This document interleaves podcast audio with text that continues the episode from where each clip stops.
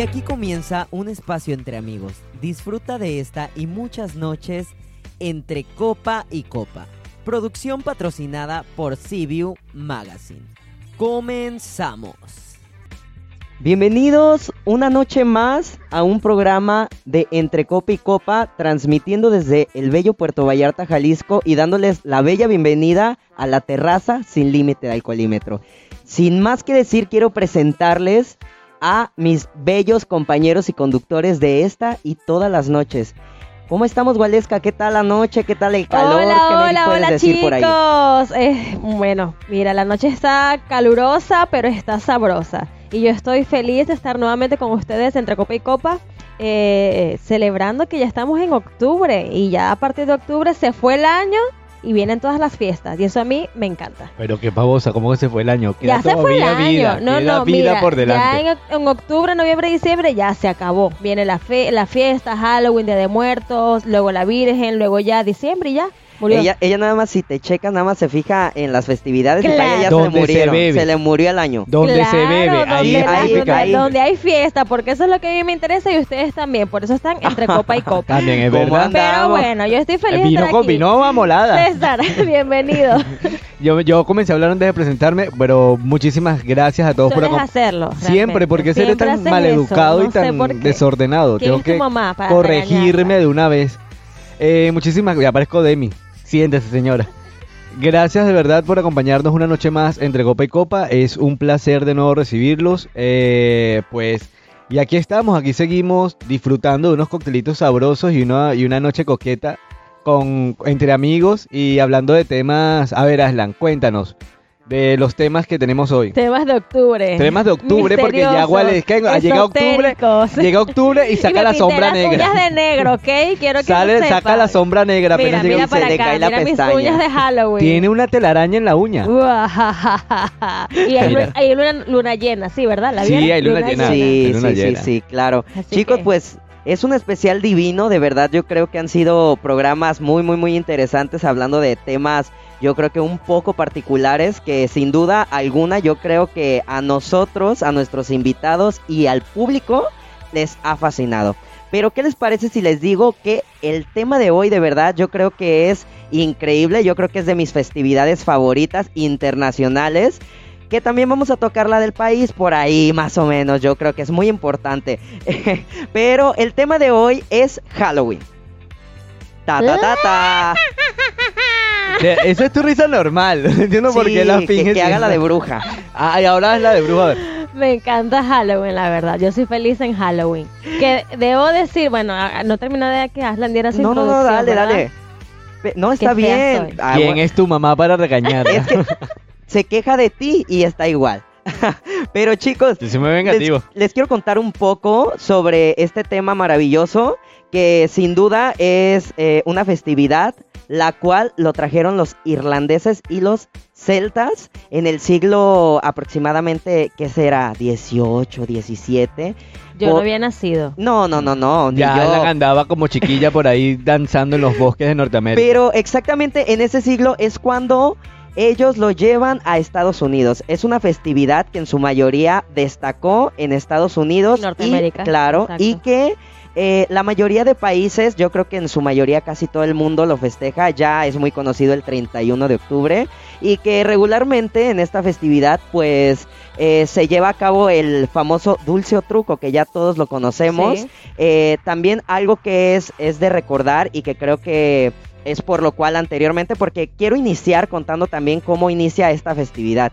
Que segu- según los irlandeses en aquel entonces, eh, el poner las calabazas eh, era un símbolo solamente por las cabezas decapitadas. Se sabe que Halloween no solamente es diversión y todo, sino en realidad así se llevó a cabo. Como yo creo que como la mayoría de ciertas festividades, y prefiero, la neta, que se lleve así. Porque yo una cabecita es que decapitada tiene, es que sí. tiene muchas historias. Sí, También depende de las creencias de cada quien y de las religiones que cada quien tenga. De hecho, Eh, de mira, hecho, estás com- de hecho estás comentando que es algo que se da en casi todos los países y pues no, De donde yo soy, no. No, ni en Irán tampoco. Yo no me imagino una iraní con su burka y en, Yo, cre- yo en eso. creería que están, son los países que están más cercanos a, a Estados Unidos. Son los Yo- que celebran no tanto Halloween. Estados Unidos, yo pienso que como es una fiesta irlandesa como de 3000 años, yo pienso que es como Bueno, más que hayan sido colonizados por Estados Unidos o tengan exacto, influencia sí. de- Pues en Sí, realidad yo creo que... eh, eh, europea. sí, va- o sea, varios continentes en realidad. Yo sí, creo, a ver, varios, si lo varios. podemos... Yo creo que son menos los, los que no.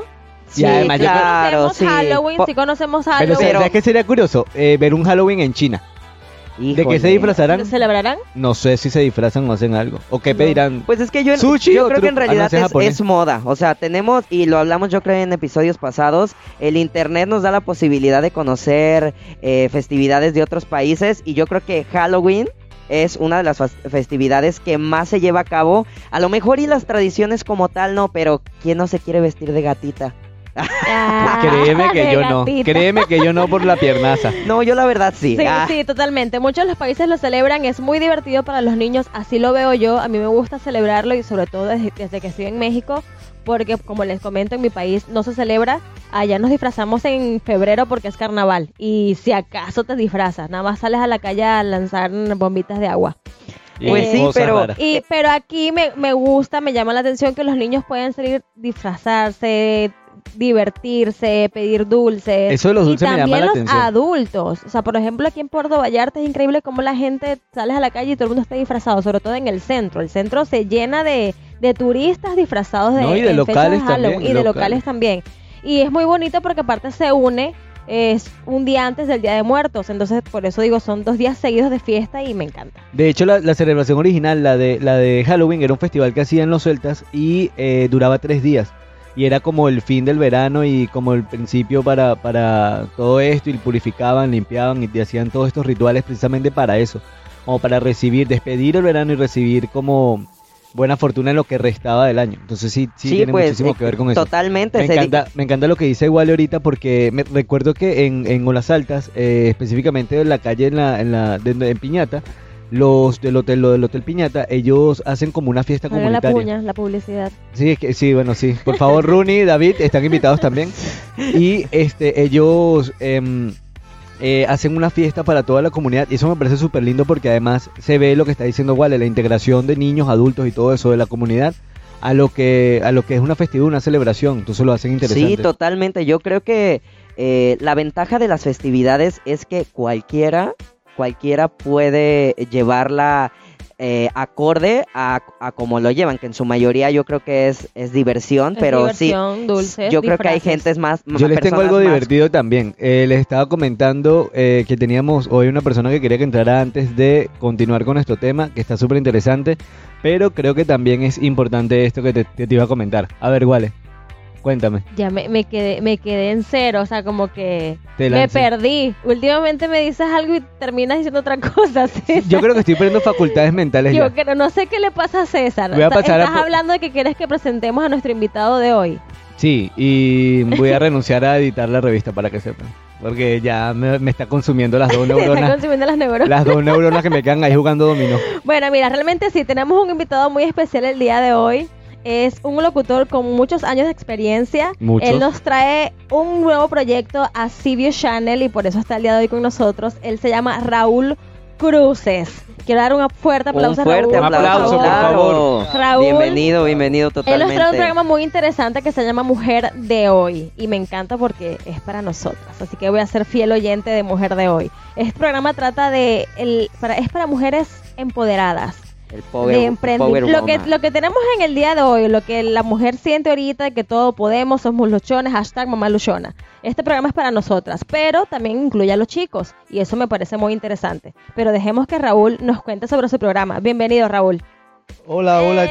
Chicos, buenas noches. Muchas gracias por, ah, por la invitación. Me da gusto conocerlos, escucharlos.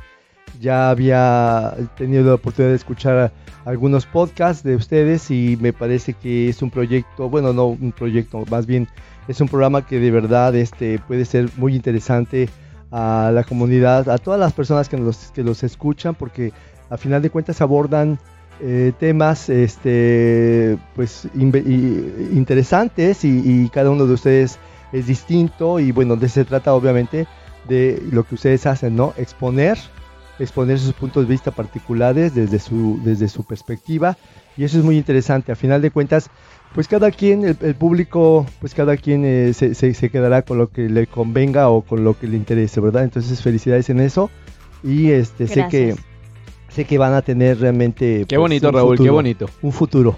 Muchas gracias. Este, bueno, primero que nada, pues gracias por ello y gracias por la oportunidad de poder presentar a, su, a, su, audiencia un, programa que se llama Mujer de Hoy. Mujer de Hoy es un programa que eh, iniciamos hace poco más de seis años. Se inició a través de una cadena de radio aquí en Puerto Vallarta y pues el, propósito de este programa eh, no, es, más que eh, de alguna forma pues, empoderar a la mujer, por, decirlo así, ¿no? ¿Y, qué es el empoderamiento de la mujer?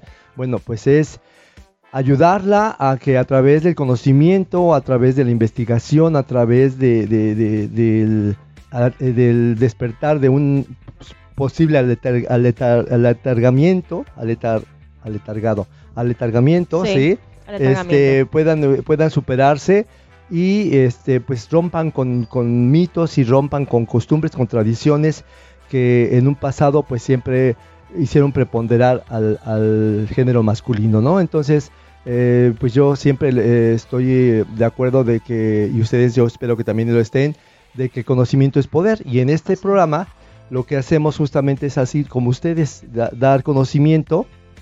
Eh, solo que en, en, este programa yo me apoyo siempre de personas que tienen conocimiento de causa, este, participan en el programa siempre personas con conocimiento de causa, con, con, eh, expertise eh, en, tal o cual tema, ¿no? Entonces, eso me ayudó mucho a que la gente, pues, tuviera gusto por el programa, ¿no? Nos, nos han escuchado eh, preponderantemente aquí en Puerto Vallarta, en Guadalajara, en Ciudad de México, Tepic, y pues también afortunadamente contamos con público del extranjero. Entonces, este, se, cerramos el programa el año pasado por pandemia y apenas justamente esta semana vamos a reiniciar este el programa y pues ahora sí que renovado con mayor fuerza y ahora con un con un ah, con mayor poder con un equipo este de personas. Ya no solamente soy yo sino van a ser vamos a ser cinco personas a cargo de este de este proyecto que hoy día ya es una realidad. Este, el problema, bueno, no sé si tengan alguna sí, pregunta Raúl, eh, me estabas comentando que el programa estuvo por seis años en una estación de radio. ¿Cómo te sientes con el cambio de ahora estar en redes sociales? ¿Cómo es ese cambio para ti? Fíjate que para mí sí es importante este, destacar justamente ese punto que dices. En la radio yo sé que me escuchaban obviamente pues eh, radio escuchas, ¿no? A final de cuentas. Sin embargo siento que este, a partir de que decidí eh, montar este programa en las redes sociales, este, pues tuvo, tuve mayor respuesta, ¿no? A final de cuentas, eh, pues la radio... ¿Por cuál pues, plataforma? Eh, básicamente lo hice por Facebook. Sí, todo empezó por Facebook. Y esto, y yo creo que el éxito que tuvimos en este programa es de que en el programa siempre participaron personas, este, yo me encargaba, pues yo fui el creador, el director, el productor, el conductor.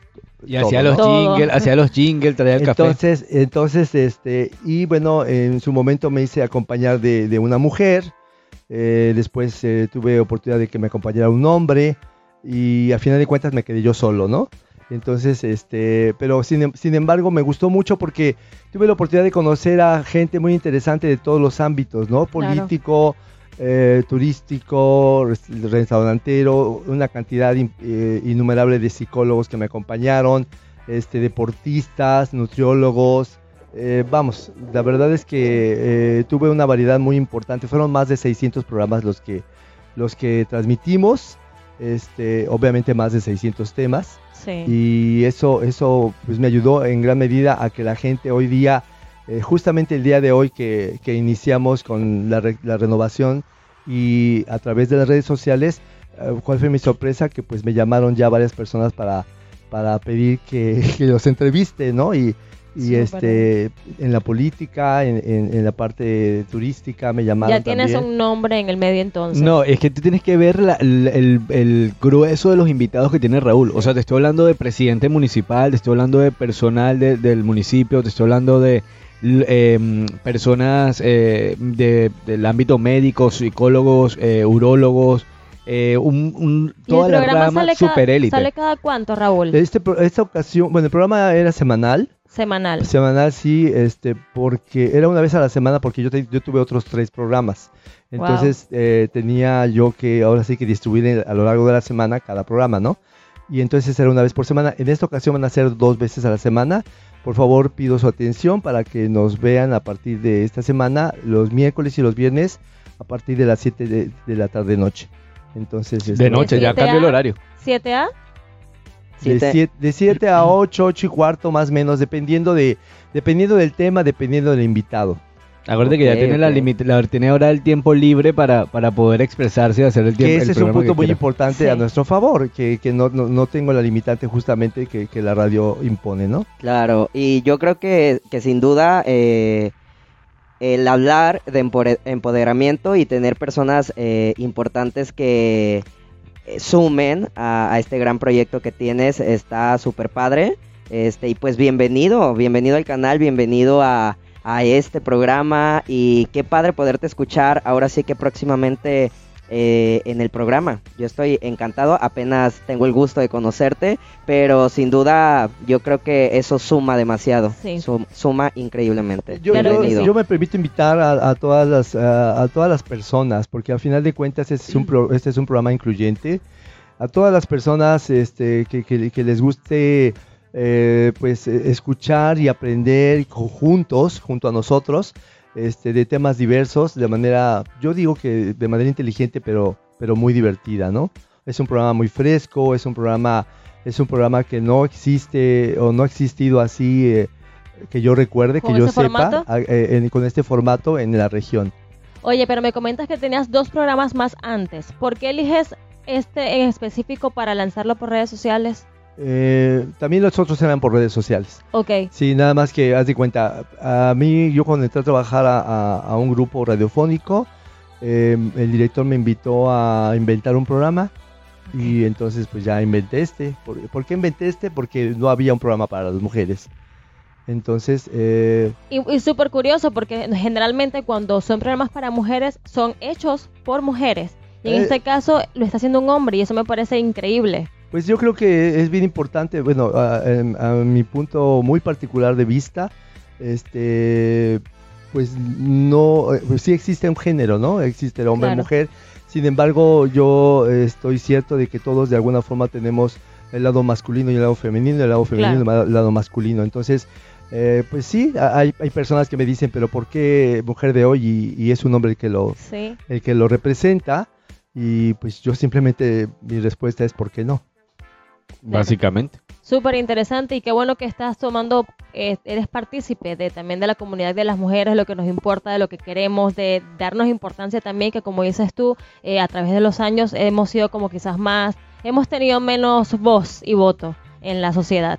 Y me parece genial que tú estés haciendo este programa para todas nosotras. Fíjate que eh, a mí me parece que a través de estos seis años yo me he percatado que la mujer sí, sí, ha, ha de alguna forma se ha, se ha empoderado más Sí, de lo ha que cambiado obviamente- mucho en estos ha cambiado últimos mucho. años, sobre todo desde la pandemia Algunas para están acá. empoderadas de más, déjame Sí, decirte. ¿eh? también. De y hecho, hay vi unas otras que noticias que aún no están aletargadas, aún están así sí, como que con las tradiciones, los usos y costumbres de la región. Todavía, todavía les pega mucho. Sí. Eh, sin embargo, pues eh, es, es todo, un, todo como en la vida, es un proceso.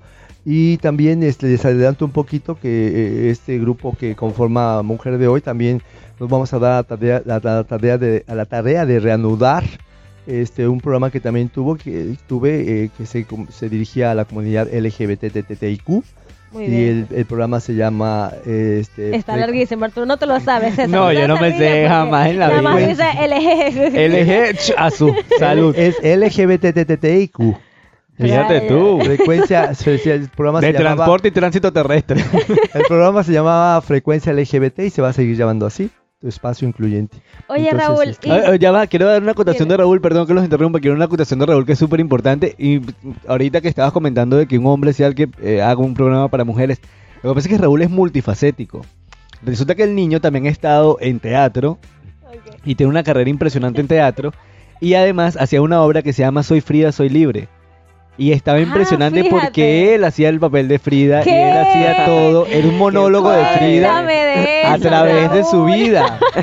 Entonces, te digo, el niño es una caja de monerías. Es una caja de monerías. de presentar varias obras de teatro a, a lo largo de mi juventud y mi madurez. Casi todas las obras que, que he presentado como mujer, casi todas han sido muy triunfadoras. Este, sí, se me da. Yo, yo, yo estoy totalmente de acuerdo que yo soy una persona, este, dual, absolutamente dual. Genial. Eh, entonces, eh, eh, ese es un beneficio que, y que estoy explotando a final de cuentas ¿Qué? porque Eh, me acaban de enseñar una foto. Está A increíble. sí. Tenía su ajuar y todo. Fíjate que hubo una obra que aquí triunfó mucho, se llamó La verdadera Sí, historia de la ¿eh? Cenicienta. La verdadera historia de la, Cenicienta donde llora la madrastra, ¿no? Entonces, este, y también hice otra obra que se llamó La mala leche. O sea que también- también tienes dotes actorales, no solamente eres locutor. Pues tienes toda una vida de artista.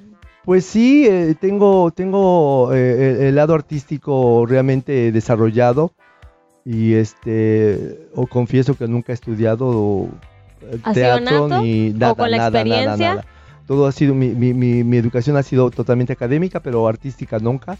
Y básicamente lo mío pues es así como que la vida me ha dado la O oportunidad. sea que de- realmente empezaste en el teatro antes de la locución. ¿O cuál fue, tu- Mm, cuál fue la- tu inicio? El teatro antes de la locución, claro.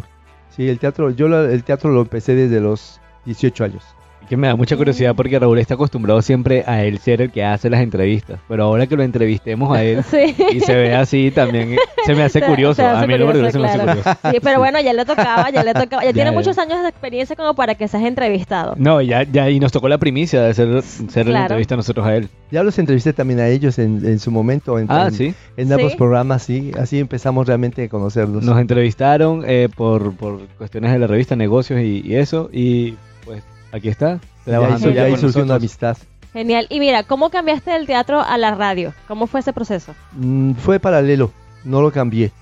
O sea, todo, todo, ¿Pero todo lo suma. integraste? ¿Lo Todo integraste suma. a tu carrera? Lo integré, se me dio la oportunidad, sí, y eh, eh, primero empecé en teatro, luego ya fue la locución, y luego se me ofreció trabajar en teatro, y entonces trabajaba teatro y hacía locución, y así, ¿Qué de- te gusta más? las dos cosas. Eh, las No, dos tiene cosas que haber algo. o sea, ¿te tiene gusta que te- pollo o pescado? ¿Cuál te gusta más? Las dos cosas. Y, y tiene su Dame razón lo de- mixto, y dices tiene su razón de Mixto. ser. Mar y porque, tierra. porque el teatro me da la oportunidad de dejar de ser yo un rato. Entonces es bien interesante el, el que, el que te pierdas, el que te pierdas eh, en cuerpo y pensamiento de, de, de quién eres. Y eso me da... Jugar a ser otra persona. Es padrísimo. Pero Sí. Raúl, cuando, cuando Y, la, y, y la locución, me, me, me, me encanta la comunicación. Entonces, este, la comunicación, em, según yo, bien enfocada y enfo- eh, eh, comunicación que informe, que eduque. Claro. Oye, Raúl, que- una, una cosita. em, de, de cuando estás en locución, ahorita me, me llamó la atención porque dices que entras en personaje cuando estás en, en- en teatro y te dejas de ser tú mismo. Cuando entras a locución, ¿no sientes que es también como, como una persona diferente la que hace las entrevistas o tú te lo asumes como si Raúl hace todo lo, lo de, lo de eso? Eso por una parte y por otra parte, ¿cuál ha sido la experiencia más random o más rara que te ha tocado con algún entrevistado? Sin decir el nombre si no quieres, pero con algún entrevistado que tú digas eh, qué raro, qué bueno o qué malo. Pues cuando entrevistaba políticos, básicamente, ¿no? Cuando entrevisté al, al presidente municipal o, o a los directores de ciertas áreas de... ¿Te sentí- de- ¿No te sentías raro pe- preguntándole sí, cosas? pues, no, lo que sucede es de que ellos se sacaban de onda porque a la mera hora yo nunca les yo, yo nunca les, les pregunté de cuestiones políticas, yo siempre los entrevisté como personas. Incluso cuando fue cuando fue este que andaban ahí en la lucha de, de- de la silla presidencial, invité a todos, todos me aceptaron y todos llegaban, se me hizo muy muy curioso porque todos llegaban con su asistente y con muchas con muchas este Todo con muchas notas y con muchos sí. folders y eso. Y yo les decía, no, no, no, yo, yo te equivocaste, aquí no vienes como candidato a la presidencia, aquí vienes como persona. y vamos a hablar como persona, porque tengo que votar con- por ti como persona. Y de eso, de eso trataba el, el- el- el tema. Pero sí, sí, sí, fue algo muy interesante. Y respondiendo a tu pregunta, César, este, el, el- el estar en, en conducción este, me- hace sentir este, pues así como uh, muy adentrado justamente a, a- a conocer a la persona y que la persona sea conocida por mi conducto a la sociedad. Eso es bien importante. De verdad es súper interesante y honestamente en lo particular para mí es un placer no solamente presentarlo, sino tenerlo de amigo también es súper genial porque creo que es una persona maravillosa.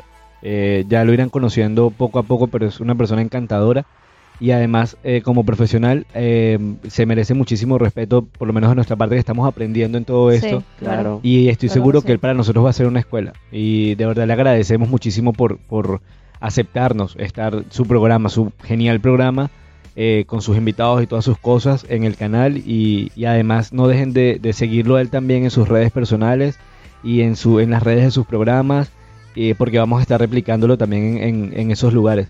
Y Que nos va- compartan sus redes de una vez. sí, va a estar genial. Adelante, Raúl. Sí, claro, la red de, de- de Mujer de Hoy, así tal cual, Mujer de Hoy. eh, eh, eh, es muy fácil ver la, la imagen en rosa. Este, y mi, Con nueva imagen ahora. con nueva imagen ahora. Y justamente ahorita que comentas eso, este, quiero aprovechar el micrófono y el momento para Claro. dar, para dar eh, mis agradecimientos a, obviamente, pues aquí a mis, do- a mis dos incondicionales, obviamente, este, César Neto, que pues la verdad ha sido eh, para mí un apoyo bárbaro, en el sentido de que, de que pues nos escuchamos y sabemos hablar entre nosotros este, y, ellos me dan ideas y aceptan las mías y es un matrimonio muy bonito en ese sentido entre los tres. Y gracias también a, la familia de mis vecinos, obviamente, de, de Adrián Mesa y, de Bárbara García, que la verdad es que también muchísimas gracias a ellos por el apoyo que tienen para nosotros tres. Todos los queremos Este, mucho, la verdad. Sí, ya Bárbara, Bárbara ya va, ya, va a formar eh. parte del staff. Mira, ya. voy a terminar para mí. Mireya Ramírez, que es la el- eh, yo decidí que fuera mi co-conductora. Es una amiga este, muy divertida, muy inteligente para mi punto de vista. Este, es una mujer de hoy. Entonces ella va, va- está eh, compartiendo conmigo el micrófono. Y este, pues también a mi amiga Tete Cermeño, que ha sido pieza importante para que yo reac- reanude, reactive este programa, este proyecto. Y tienes que, por favor, eh, el compromiso es que para la próxima te traigas también a Mirella, Sí. porque ella es genial, ella está, de verdad que es una psicó- es psicóloga, pero de verdad parece que es tu mejor pedir cita amiga. de una vez. No, y de hecho, te hace la consulta ahí, está grabando el programa y te hace la consulta al mismo tiempo. Necesito cita urgente. Sí, Ella es pa- pa- maravillosa. para mí, Mireya, eh, eh, yo la conocí eh, siendo mi hijastra. Bueno, yo era la madrastra, ella era, ella era mi hijastra. ok. Y, este, y de verdad es una, eh, para mí ha sido así como un descubrimiento aquí en Vallarta, porque es una mujer, es una mujer que está con mente abierta todo el tiempo y trae una chispa y trae una vitalidad y, y siempre, siempre, siempre está echada para adelante. Y a mí me encanta la gente que siempre está proactiva, Claro. positiva y echada para adelante, ¿no? Entonces, este, le, le agradezco mucho a ella y, y, pues a todos los que ya mencioné y muchas gracias. Qué Y a- bonito. Y aquí tienes un equipo Raúl. gigante también que te puede apoyar, te puede hacer el kit, igual le puede ser tu, tu kit en cualquier momento. Aquí estamos, Sí. aquí estamos Y- a la orden también, Raúl, para que luego también nos quieras a nosotros. ¿Eh? Mira, Raúl, antes de entrar en el tema que es de la noche, para que nos compartas también tus ideas, eh, algo que le quieras decir al público sobre esta nueva etapa de Mujer de hoy. ¿Algún cambio, alguna nueva imagen, como está comentando César? ¿Qué nos puedes compartir sobre eso? Pues mira, eh, cambios eh, han... Sí, so- hay cambios, de hecho, en el, en el formato, de alguna manera, eh, en la imagen y el formato, este, pero son cambios, obviamente, pues que fortalecen el programa, Claro. ¿no? Son cambios que, que, que- que me da mucho gusto, eh, que de alguna manera sé que hay que superar. Eh, no, no es lo mismo hace seis años eh, Vallarta, no es lo mismo hace seis años ni uno mismo. O sea, yo estoy consciente de que nosotros los seres humanos cambiamos este, todos los días, nuestras células mueren y, y- y nacen otras. Entonces, incluso biológicamente tengo, tengo conocimiento de que cada siete años cambiamos biológicamente al 100%, ¿no? Entonces, no soy el mismo de hace seis años, estoy mucho más fortalecido. Obviamente mis invitados igual son, son distintos. Y a pesar de que voy a tomar eh, o a retomar los, de alguna manera los, los temas, este, la- las circunstancias son distintas. Entonces, por ese y aparte de que pues va a ser fuera de una cabina de una cabina de radio que también de alguna forma pues este pues es interesante sí, pero ahora Vallarta, Puerto Vallarta es la cabina. ¿no? Entonces, eso es padre porque puedes estar con programas de manera iti- itinerante. Este, y yo estoy, yo estoy cierto que este proyecto va a ser eh, muy escuchado, va a ser eh, muy visto y gustoso para, para la gente que, que nos acompañe cada semana. Entonces, básicamente de eso en eso se trata el cambio, ¿no? Eh, Es un cambio de renovación, sí. El, el nombre sigue igual de alguna manera, pero ahora sí que es este, reforzado. Muy bien. Súper. Muy bien, gracias Raúl. Entonces, bueno, queda la invitación abierta para todos los escuchas. Eh, Raúl va a estar a partir de esta semana, nos Ya. A Ya partir de este miércoles, De este eh, ese- ya, ya, ya está este ya está todo listo y a partir de este miércoles a las 7 de la tarde noche a través del Facebook bueno hasta donde yo soy ahorita nada más es el Facebook de, de Mujer Sí. de Hoy Mujer pero de Hoy. próximamente van a ser el resto de redes sociales y a través también de CBU Channel y este Y ahí vamos a estar. Spotify y no sé qué tantas cosas más Sí, vamos a estar pendientes entonces de, de cada programa de, de Raúl. Así que muchas gracias Raúl, pero vamos a ir un corte chiquitito y regresamos con el tema de la noche para que Raúl también nos comente un poco de lo que piensa de Halloween. A ver si pero lo vamos a hacer un brindis. Convencemos que se quede, por favor. Vamos a hacer un brindis. pero ¿por qué me quitas mi vaso? Me lo diste para que no se cayera. ¡Salud! Salud, salud, salud. ¿Dónde está el Salud, salud, Raúl, salud, de salud salud salud salud Ya venimos.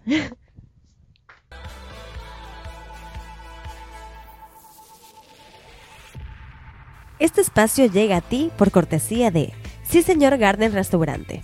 Disfruta de un ambiente único en el centro de Puerto Vallarta, una comida exquisita con todo el sabor mexicano que te encanta, en un jardín maravilloso. Reserva ya al 322-113-0064. Sí Señor Garden, el sabor original de la cocina mexicana en Puerto Vallarta. Si quieres ver tu marca aquí, anúnciate con nosotros. Continuamos. Bueno chicos, regresamos a Entre Copa y Copa. Me pareció súper interesante la entrevista con Raúl. eh, muy agradecida con él por su tiempo. Ya Raúl se despidió. eh, porque bueno, saben que aquí entre Copa y Copa le damos hasta la madrugada, largo. Y bueno, Raúl tiene sus compromisos también. Sí, de hecho tiene, Chicos. tiene que hacer programa también esta semana, entonces le, le toca. Le toca Chicos, qué sufrir. interesante, ¿no? Tener personas, personas de las que podemos aprender, como dices tú, que ahora que estamos iniciando nosotros en este medio, eh, tengamos grandes ejemplos de por dónde tenemos que seguir el camino. Sí. Totalmente. En realidad sí, porque creo que Raúl va a ser una escuela para nosotros y, y, pues sí, nos encanta realmente tenerlo aquí, es de la casa, es amigo, ya ustedes lo van a conocer, es genial y les va a caer tan bien como a nosotros. Él está súper comprometido y también está relajadísimo con el proyecto, así que ahorita lo que nos queda es seguir adelante, echándole muchísimas ganas y a seguir haciendo Claro. crecer el canal. Y así va a ser. Y bueno, entonces Halloween, porque se me va del tema y es noche de brujas, chicos. Tenemos, ten- ah, de hecho Raúl se lo llevó ahorita una bruja, por eso fue que se fue. Se fue, se, Se fue en la escoba. Se fue en la escoba ahorita. Eh, Noche de Brujas. Eh, me gusta muchísimo el tema porque creo que, te- que tenemos, como por lo menos en mi caso en particular, tengo esa curiosidad también por saber no solamente origen y todo eso, sino cómo se vive el Halloween o, o cómo, cómo es el Halloween en esos lugares. Eh, por lo menos en Estados Unidos, porque sé, entiendo que por lo menos acá nosotros sí nos disfrazamos de adultos y todo eso, pero en Estados Unidos creo que no se disfrazan ya después de cierta edad, después de 12 o 13 años no se disfrazan. No, yo creo que sí. Mira, Aslan ya nos comentó bastante sobre la historia. Eh, ¿Qué te podemos decir sobre el- la tradición como tal? Sí se disfrazan, sí se disfrazan. De hecho, lo que me llama la atención del Halloween de Estados Unidos es que para nosotros, o así lo he visto yo en Latinoamérica, para nosotros Halloween es disfraces de terror. Brujas, Dráculas, demonios, fantasmas. Y en Estados Unidos es parece un carnaval más bien. Tú le ves a la gente disfrazada de, de gatita, como decía Aslan, de, de mariposa, es Halloween. Y para nosotros eso es un disfraz de carnaval, no es de terror. Pero así se celebra allá. Igual salen todos los niños a cada casa a pedir su dulce o truco. y tienes que tener tu bolsa de dulces porque si no, mm, allá te van ese... ¿Cómo ¿Qué es lo que lanzan? Papel de, papel de Papel baño. higiénico, Papel higiénico sobre las casas o huevo. huevos huevo. también. Esa es la parte del truco.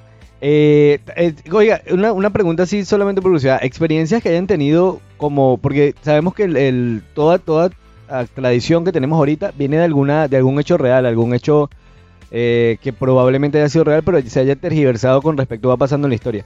¿Alguna experiencia? O sea, porque creo que el hecho de disfrazarse de bruja, de todo eso, de fantasma y tal, viene de algún punto de la realidad. Lo comentábamos eh, con Paco la semana pasada y estuvimos platicando sobre eso también, sobre la, la parte de, de- de lo que nosotros no vemos eh, comúnmente. La parte oscura. La no parte oscura nota, que nosotros no que vemos. no te la ponen en Instagram. Exacto, la parte que no, no es tan bonita, pero que lo sí está ahí. Eh, Mira. hay- esas manifestaciones, ¿por qué crees que se dan? Pero eh, lo que no entiendo es en el día o, o totalmente cualquier en cualquier temporada del año o te hablas exactamente En el- Halloween. Halloween. Eso es lo que no no sé, o sea, si Pues que Halloween es el día donde se, donde se celebra o se conmemora, pero, Ah, pero hay gente que tiene la suerte de En el resto del año- No, no, no creo que sea suerte. los pero- fantasmas no creo que agarren vacaciones los otros 364 días. Bueno, no se sabe, la verdad. Marcan tarjeta si como en la oficina. si son como César, quién sabe. Se Eh, sabe. complicado, complicado. Ese, no- así no descansan. Bueno, ¿has tenido experiencias tú, Axlan? Axlan, Axlan, Axlan. Axlan, Axlan, Axlan. Híjole, experiencias. Tan, tan, tan, tan. Sí, sí he tenido experiencias sobrenaturales y pues han sido un poco, pues yo creo que sí me han sacado un buen susto, totalmente. Totalmente, yo creo que en cuestión de del terror sí le, sí ahí le temo un poquito. La verdad. A ver, Guale, ¿y tú, tus experiencias No, más cercanas con esto que has tenido? De... sí, sí he tenido, sí he tenido, pero siempre dudo, siempre es como que se fue mi mente, me lo imaginé. Es que yo creo que uno no es lo primero que piensa a primera instancia. ¿sabes? Sí, Ay, me sí pareció un fantasma. Puse mira- mala cazuela. Ajá, Ajá. sí, sí, sí, sí he tenido, mira. O en yo mi caso, recuerdo el gato. Cuando era niña, a mí siempre me han gustado las historias de, de fantasmas, de terror, de todo eso. Siempre me- soy muy cobarde. De hecho, dicen algo que realmente me asusta y se me salen las lágrimas automáticamente. Pero igual me gusta escucharlas. Y yo recuerdo cuando era niña, en la escuela, habían días que la maestra no nos ponía casi tareas y nos reuníamos en mitad del salón, hacíamos un círculo grande y cada niño empezaba a contar sus historias. Y éramos niños de 10, 11 años. Pero tenía dos, tres amiguitas que siempre les pasaban cosas, según ellas. Y realmente yo les creía y a mí me encantaba escuchar sus historias. Y ya te- estando en la secu, secundaria, eh, yo jugaba mucho con mis amiguitas a Sara. Esa no es la tienda de ropa. No sé, a si aquí, comprar. no sé si aquí jugarán a eso. Es como, bueno, le dicen Sara, es que dicen que Sara es la hija del demonio. Y es, era con unos lápices. Bueno, juegos de niños, no sé, allá se jugaba eso sí. Fu- Y unías dos lápices. Pero que tan trastornado el demonio ponerle Sara a su hija. O sea, ay, ¿cómo te llamas Sara? El demonio. Sara, era Sara. Y ponías dos lápices así de, como que borrador con borrador. Ya no recuerdo cómo, bien, cómo era bien la cosa, pero hacías preguntas, X, Sara. si Mi amor millennial, aquí- pero búsquelo en Google a ver No. vamos a jugar Sara. Sácame dos lápices que vamos a jugar No, Sara. pero es que eso era tradición de allá, eso no Ah. lo juegan aquí. Eso Bueno, cada pero- quien lo modifica a su manera. Ah, bueno. También, también hay otras maneras de jugarlo. Nos- lo nosotros era con el lápiz. Y hacías una pregunta, no sé, Sara, si estás aquí, que se caiga el vaso. Algo así. Y nos dieron un susto un día. ¿Te tumbó el vaso, Sara? No, me tumbó el vaso. Estábamos, eso fue en la secundaria y estudiaba en una escuela pública. Y en la parte de atrás habían salones abandonados. Y nos fuimos al salón abandonado a ¿Para qué Sara. buscas la desgracia tú también? Esas son ganas Mira, de teníamos- complicarse teníamos la como vida. 13 años y nos fuimos al salón de así, todos los pupitres llenos de polvo, el ventilador no servía, no servía según nosotras. Y en una, ya teníamos días jugando y nunca pasaba nada. Y estábamos así como que, ay, esto no funciona, no nos pasa nada, esto, no, esto es mentira. El diablo no tiene hija, Ah, no se llama Sara. Y en eso dice una de las niñas, Sara, si estás aquí, que se prendan los ventiladores. No, o, o danos una señal, algo así. Y se han prendido los ventiladores del techo. No sé, del conserje o algo así Qué que... miedo. Salimos corriendo, horrible. ¿Qué edad horrible. tenías? Teníamos como, yo tenía como 12, 13 años. No, mija, sí. Pero ya estaba, ya... Salimos corriendo horrible y después no queríamos seguir jugando. Entonces decía una, es que tienes que terminar el juego porque si no lo terminamos No, es que lo- peor. Y, no sé, y yo que no. lo mamá de Tarzán. Bueno, y al otro día nos fuimos a- nos salimos de la clase, no hagan eso en casa, niños. Eh, nos salimos de la clase y nos fuimos a casa de una de las amiguitas que vivía cerquita a terminar el juego porque había que terminarlo para poder continuar con nuestras vidas. O sea, Sara estuvo suelta toda la noche. Sí, y volvimos a jugarlo y otra vez se nos prende un ventilador del cuarto de la amiguita. Y O sea, Sara era electricista. todas, yo creo, todas temblando horrible, pero bueno, al final yo no sé si alguien lo prendió los ventiladores o realmente pasó, no sé, sabes, Eh, unos niños, el caso es que sí nos asustamos mucho. Y como jugaba mucho eso, yo me iba caminando sola a mi casa desde la secundaria y siempre iba nerviosa porque tenía solamente porque lo jugaba todos los días. Y siempre sentía que me seguían. Te lo juro. O sea, yo lo empecé a sentir y yo juraba que era alguien que venía detrás de mí normal. Pues yo iba caminando y, ah, bueno, y ve, siento a alguien detrás. Hasta que un día volteo y no había nadie. Y ahí, ahí me empecé a asustar. Ahí me, Sara, empe- de- ahí me empecé a asustar. Porque te lo juro, yo iba muy confiada de que, bueno, hay personas a mi alrededor y venía alguien detrás y normal, iba caminando. Hasta que yo volteé un día y no había nadie. Y ahí sí me empecé a asustar. Y no estaba Sara ni nada. no ¿no? había Sara. nada. No y yo entraba Sara, a mi casa, mira, yo entraba, aparte yo vivía sola con mi mamá. Y cada vez que yo llegaba del colegio, mi mamá, mi mamá no estaba. Yo entraba a esa casa, mira, no que- Rezando el Sí, rosario. horrible. Yo abría la puerta y la dejaba así, me quedaba afuera y miraba todo así, lentamente. Me pegaba a la pared, porque no le puedes dar la espalda a nada, porque no sabes qué te va a salir. me pegaba a la pared, iba aprendiendo así, luz por luz. así.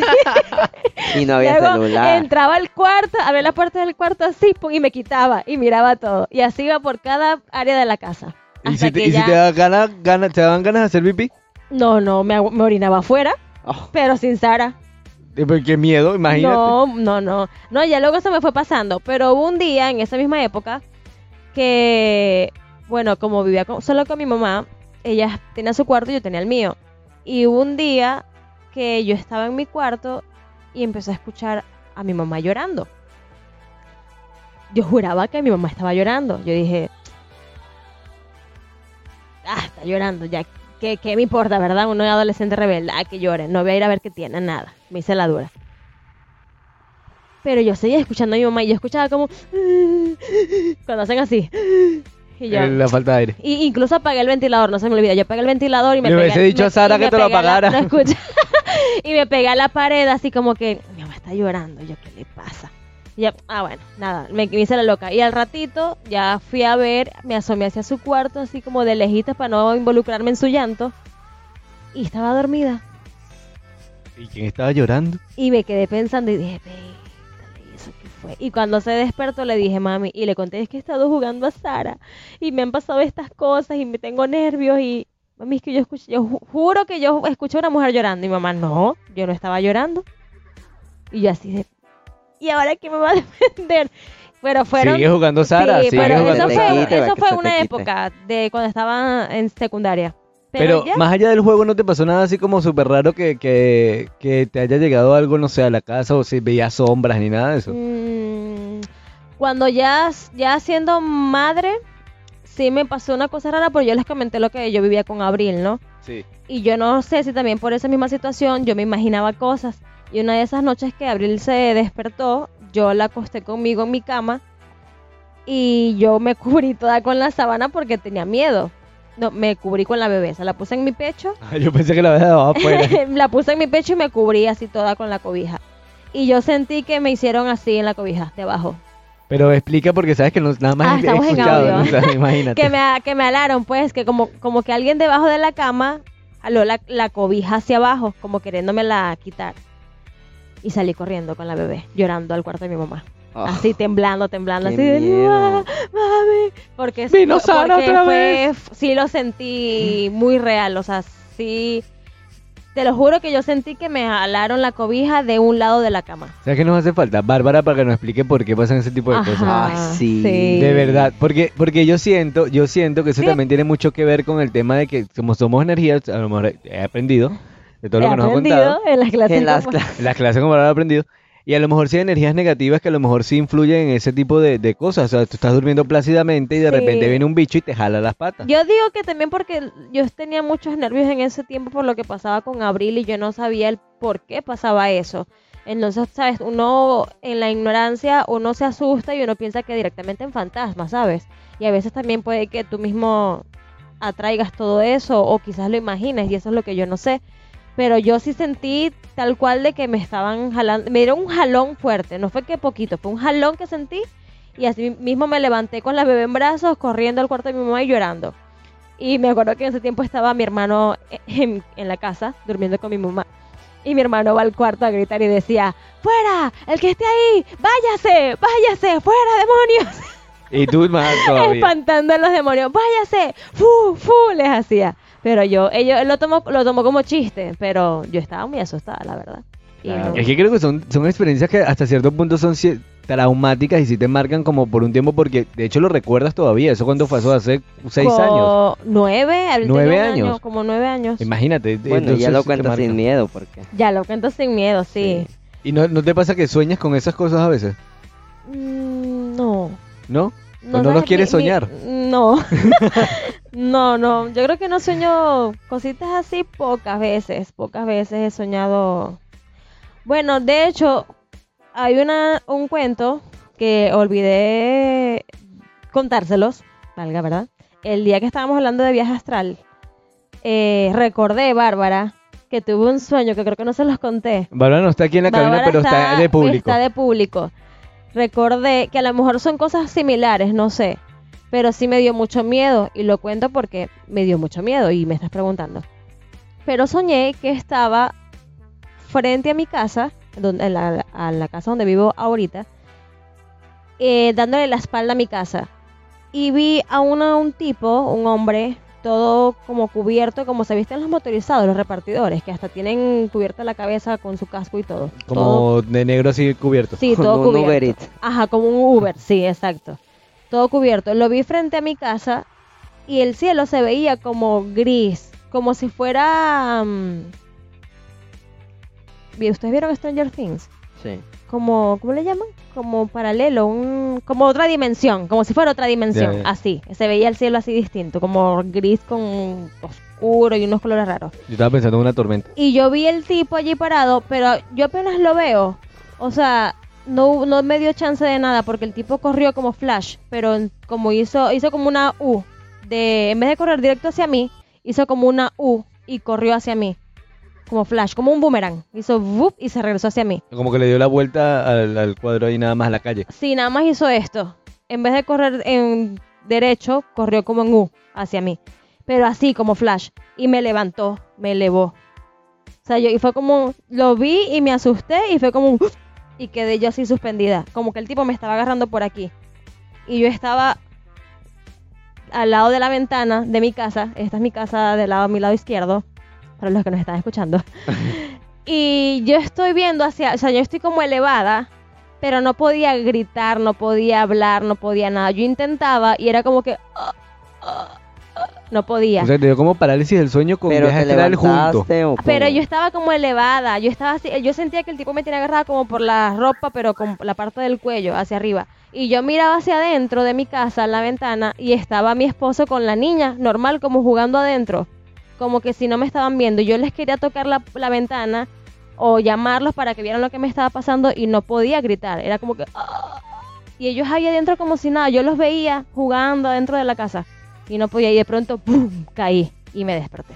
Qué fuerte. O sea, que, fue básicamente eso. Bárbara me dijo que sí, que sí puede pasar eso de viaje astral con... Qué con fuerte. Es lo más loco que me ha pasado y me pasó hace como tres meses. Wow. Fue muy loco y fue muy feo. Ocupas Sí. cacharte. Ya, mira, dictador de audio. Solo en Ya público. Ay, Solo qué en feo. público. Necesitas escuchar Mujer de Hoy, Bárbara. Empoderamiento. Ajá, valga la cuña. Empoderamiento para que no te dejes y vengas al podcast cada vez que tú quieras. Hoy de público nada más. Pero bueno, sí, me pasó eso y es lo único que he soñado así que fuerte que sí me asusté. Y de hecho me desperté así como, ¿qué pasó? ¿Qué pasó? Porque muy sacada de onda, como dicen acá. Pero sí, sí fue drástico, o sea, porque tienes, tuviste la, la impresión de, de, de estar separada, de estar separada de tu familia, verlos ahí, to- intentar Sí, y desesperada porque yo quería gritarle a Paco de que me viera, de que me ayudara y yo no podía. Yo quería Y pensar era- si fue verdad o no también. ¿No te pasó? ¿Ustedes decir- creen? No me digas esa cosa. ¿Ustedes creen? No, o sea, si fue verdad o no que tu sueño pasó así, o sea, O sea, lo sientes tan real que dices... Exacto, eso fue, es lo fue que te muy da real, miedo. fue muy real, fue, mu- fue muy loco, fue muy raro. Wow, qué muy miedo. ¿Ustedes raro. creen- Nunca ustedes había creen- soñado nada así. ¿Ustedes creen por lo menos en, esa, en, esa, en esos aspectos eh, eh, paranormales? ¿Creen que exista algo paranormal? ¿Creen que existe un mundo paranormal? Totalmente. Sí, sí, sí, Totalmente. sí creo, sí creo porque pues hemos tenido experiencia, bueno, no sé Aslan, yo una que otra, aunque no tengo ese don de ver ni nada, pero yo creo que sí, no sé Aslan si ha vivido algo. Ay, pues vengo de una familia que tiene mucho en el sentido de, de lo sobrenatural y, y particularmente yo creo que creo que soy una persona que atrae también energías como muy negativas muy seguido y pues sí se me han pasado cosas mu- muy fuertes para para ser verdad. Este no le tengo miedo como tal, solamente pues ya me acostumbré, no me pasan ahora, yo creo que anteriormente sí le tenía miedo y yo creo que cuando le tenía miedo era cuando más pasaban, pero ahora no, yo creo que la única vez que que de verdad tuve un acercamiento so- sobrenatural impresionante fue eh, hace aproximadamente como unos, que serán? Cuatro años yo creo, y estaba con dos de mis mejores amigas, eh, teníamos la costumbre de, de juntarnos e irnos a la playa en la noche, como a las 8 de la noche y regularmente regresábamos 2 de la mañana, o así. Era, y todavía, o sea, todavía amo la, la, la noche, amo la noche, me gusta la playa de noche también. Eh, y esa vez fue, perdón, muy particular, ya que eh, recuerdo que fuimos a bucerías perfectamente para las personas que son de aquí y ubican Decameron. Pues fue en Decameron. Eh, estábamos en la playa, en una ventana al mar, eh, y recuerdo que ya nos tocaba irnos y empezó a llover. Entonces cuando empieza a llover, eh, se le caen las llaves del carro a mi amiga, las empezamos a buscar.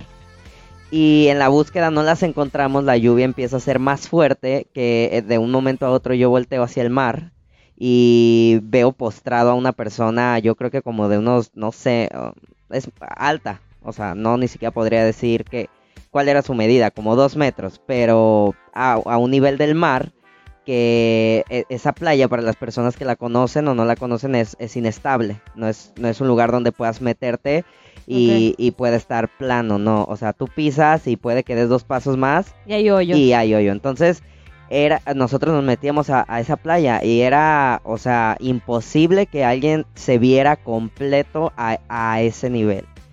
Y se me hizo extraño, me le quedé viendo fijamente y todavía pasaron unas personas como... Me da miedo. Pero tú sentías que te veía, porque sabes que No, aunque se vea solo la silueta, tú Eh, sientes es la, que- la, la- es que ya me mirada. asusté. ya era súper extraño porque la casa de que estábamos nosotros tenía luz hacia, el, hacia la playa y el mar y de verdad la pla- el agua era muy fuerte.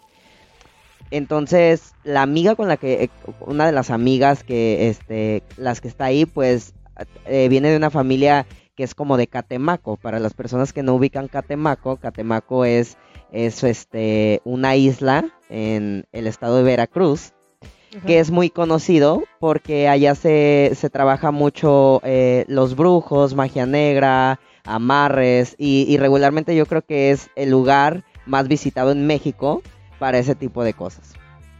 Y En- que- ¿Mandé? no, no, dime, dime. Ah, entonces ella automáticamente estaba pasando por algo complicado. Y yo lo que hice fue decirles, chicas, aquello que es es una persona. Y voltearon al lado izquierdo que estaba el mar. Y lo primero que hizo, que hizo mi amiga fue, sácame de aquí. Empezó a poner tensa a la otra chica. Ya eran como las 2 de la mañana aproximadamente. Y corrimos al carro a buscarla, a, a- a esperar a que la lluvia cesara para volver a buscar la llave porque pues no nos queríamos ir sin el carro, pero era evidente que en, el- en la arena del mar quién va a encontrar ya unas llaves, ya no puedes. Pasaron yo creo que exhaustivos cinco minutos, me estoy extendiendo mucho, pero está buenísimo. No, no, está bien. Este, pasaron exhaustivamente cinco minutos y yo, yo decidí volver a ir. A, a- vi que bajó el agua, entonces yo les dije, eh, busquen si tienen aquí una llave de repuesto, no sé. Volví a ir y cuando volví a ir subí esa ventana del mar que también funge como, como rompeolas y ahí seguía.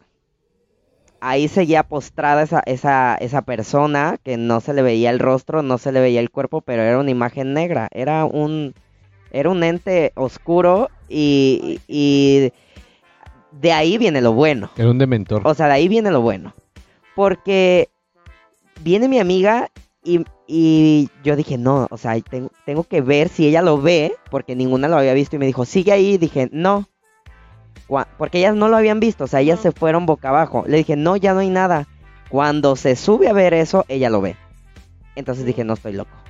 Corrimos y nos pusimos en, en, el, el- en el área, yo creo que era de departamentos en seguridad, y no había ni seguridad. O sea, nosotros le tocamos así como, puedes llamarlo un taxi, porque en aquel entonces el Uber, pues, pues no existía. Y estábamos lejos de casa, o sea, vivía yo en San Vicente, entonces sin carro, la lluvia fuerte, dos chicas muertas del susto. Yo también tenía susto, pero era como más, más tranquilo, total. Decidimos en un momento agarrar nuestras pertenencias y caminar hacia la parada de taxis más cercana que encontráramos y, no me van a creer, pero cuando dimos la vuelta para ir por el área donde sí había luz, caminamos, yo creo que dimos como tres pasos y enfrente de nosotros había un poste grande, un poste de luz, y escuchamos un ruido increíble, así como, ni siquiera sé cómo decirlo, era como, como una doble voz, como tratando de, des- tratando, era un sonido que trataba de decirte no te acerques. Así lo sentí con, así lo sentí, o sea, porque caminamos y fue como, ni siquiera puedo hacer ese ruido, o sea, es como, no sé, eh, Como fue- gruñido, como... no, como una persona con un doble, con una doble voz. O sea, fue muy fuerte. Entonces, cuando volteamos, porque íbamos como agarrados así como, güey, no lo puedo creer. Cuando nos hacen ese sonido, volteamos y era la sombra que se escondía en, en, la, en el barrote ese, eh, grandísimo. Y nos agarramos de, la- de las manos y dijimos, pues es que la única es caminar por aquí porque por arriba no había luz. Entonces dijimos, qué miedo. Por el lado izquierdo no había luz y era mucho más largo. íbamos a llegar al centro de bucerías, por ahí. Entonces yo les dije, ¿saben qué? No. Agárrenme de las manos y vamos a caminar. Yo creo que di dos pasos más e hizo otro sonido más fuerte, pero ahora fue peor. Sentimos cómo se nos erizó la piel de los pies hasta la cabeza, pero de verdad, o sea, de los pies a la cabeza. Eso fue im- impresionante. O sea, yo no sé, fue algo sobrenatural. Que lo único que hicimos fue empezar a rezar. O sea, nos volteamos y empezamos a rezar. Y ellas estaban como que llorando. Pero jamás le vi la cara, jamás vi eso. O sea, yo solamente llegué a ver una oscuridad más oscura que la calle, ¿sabes? Eh, Y no estaba lejos, yo creo que estaba como en ese barrote, que la gente no lo puede ver, pero yo creo que son como dos metros, tres metros, la verdad. Tres metros y, y tuvimos que correr. Jamás supe qué fue, jamás supe, pero yo creo que esa experiencia que viví, una de las tantas, yo creo que esa ha sido la más cercana, más fuerte que he sentido. Y, y se asemeja a algo que me había pasado años atrás en casa de una amiga, que es encontrar una misma mujer enfrente de una casa y de hecho en este momento no les puedo enseñar la imagen, pero es impresionante esa imagen, tengo una foto de esa persona, es una mujer como de 3 metros de largo que una amiga veía y la levantaba a las 3 de la mañana y la postraba, Ay, no, hazla. la postraba en su ventanal, de verdad, en su ventanal. Y 3 de la mañana siempre ella sonámbula se paraba y estaba pegada en su ventanal. Y ella la veía, la veía cruzar, la veía caminar. Y Ya, pero la mujer estaba abajo en la ventana y ella la no, veía desde su eh, haz cuarto. de cuenta que era un segundo piso y él tenía una terraza ella, pero la terraza tenía un ventanal grande que daba a su cama directamente. Y ella automáticamente varias noches empezó a despertarse a las 3 de la mañana y no ver nada, pero la tercera noche fue cuando se despierta, abre los ojos y es una mujer larguísima, larguísima. Para no hacerles el cuento largo, estando yo con ella, ella se despierta, yo jamás me desperté, pero ella le tomó una foto cuando cruzó, antes de cruzar la calle. Sí, creo que fue antes de cruzar la calle o ya se cruzaba la calle y se sentaba en la esquina. Pero lo más impresionante que en esa esquina pasaban los camiones para subir. A las 3 de la mañana, 4, empiezan a ir los camiones que van a hoteles. Y era impresionante que pasaban y no la veían. Entonces cuando me enseña la imagen, porque yo no le creía, yo le decía, ay, no es cierto, estás loca, estás loca. Su mamá es como, ay, deja de hablar con tonterías. Cuando yo veo esa imagen quedo impactado. Es una mujer larguísima que no la vi parada, pero la vi sentada. O sea, esa foto está, o sea, es como toda de blanco y ella está sentada y sus rodillas, las rodillas de una persona normal, yo creo que llegan, ella, esas, pues, esas rodillas eran impresionantes y eran una cabellera grandísima, grandísima, sin verse la cara. Entonces, wow, o sea, es lo único que puedo decir porque me podría infinidades, pero eso es dos cosas impresionantes que pasaron. Pero definitivamente, o sea, de que vuelan, vuelan. O sea, siempre hay como, como un origen de por qué son esas tradiciones. Por lo menos en el caso de Halloween, siempre tiene que ver con algo de remembrar algo que haya pasado antes. Entonces creo que en algún punto alguien sí vio, eh, y de hecho los celtas son una cultura muy asociada a la parte espiritual y muy asociada también a, a- a esa conexión con, con el inframundo, con mundos paralelos. Yo creo y que creo que eso es lo que resaltan en esta, en esta, en este, en este ciclo de, de Halloween, de, de mover energías y mover Sí, todo yo eso. creo que hay muchas historias. De hecho, eh, en el catolicismo eh, no apoyan, no, no comparten esta festividad del Halloween porque piensan que tiene que ver con el ocultismo. Que justamente en el día 31 de octubre las personas que, o los grupos, las se- se- sec- se- Sectas.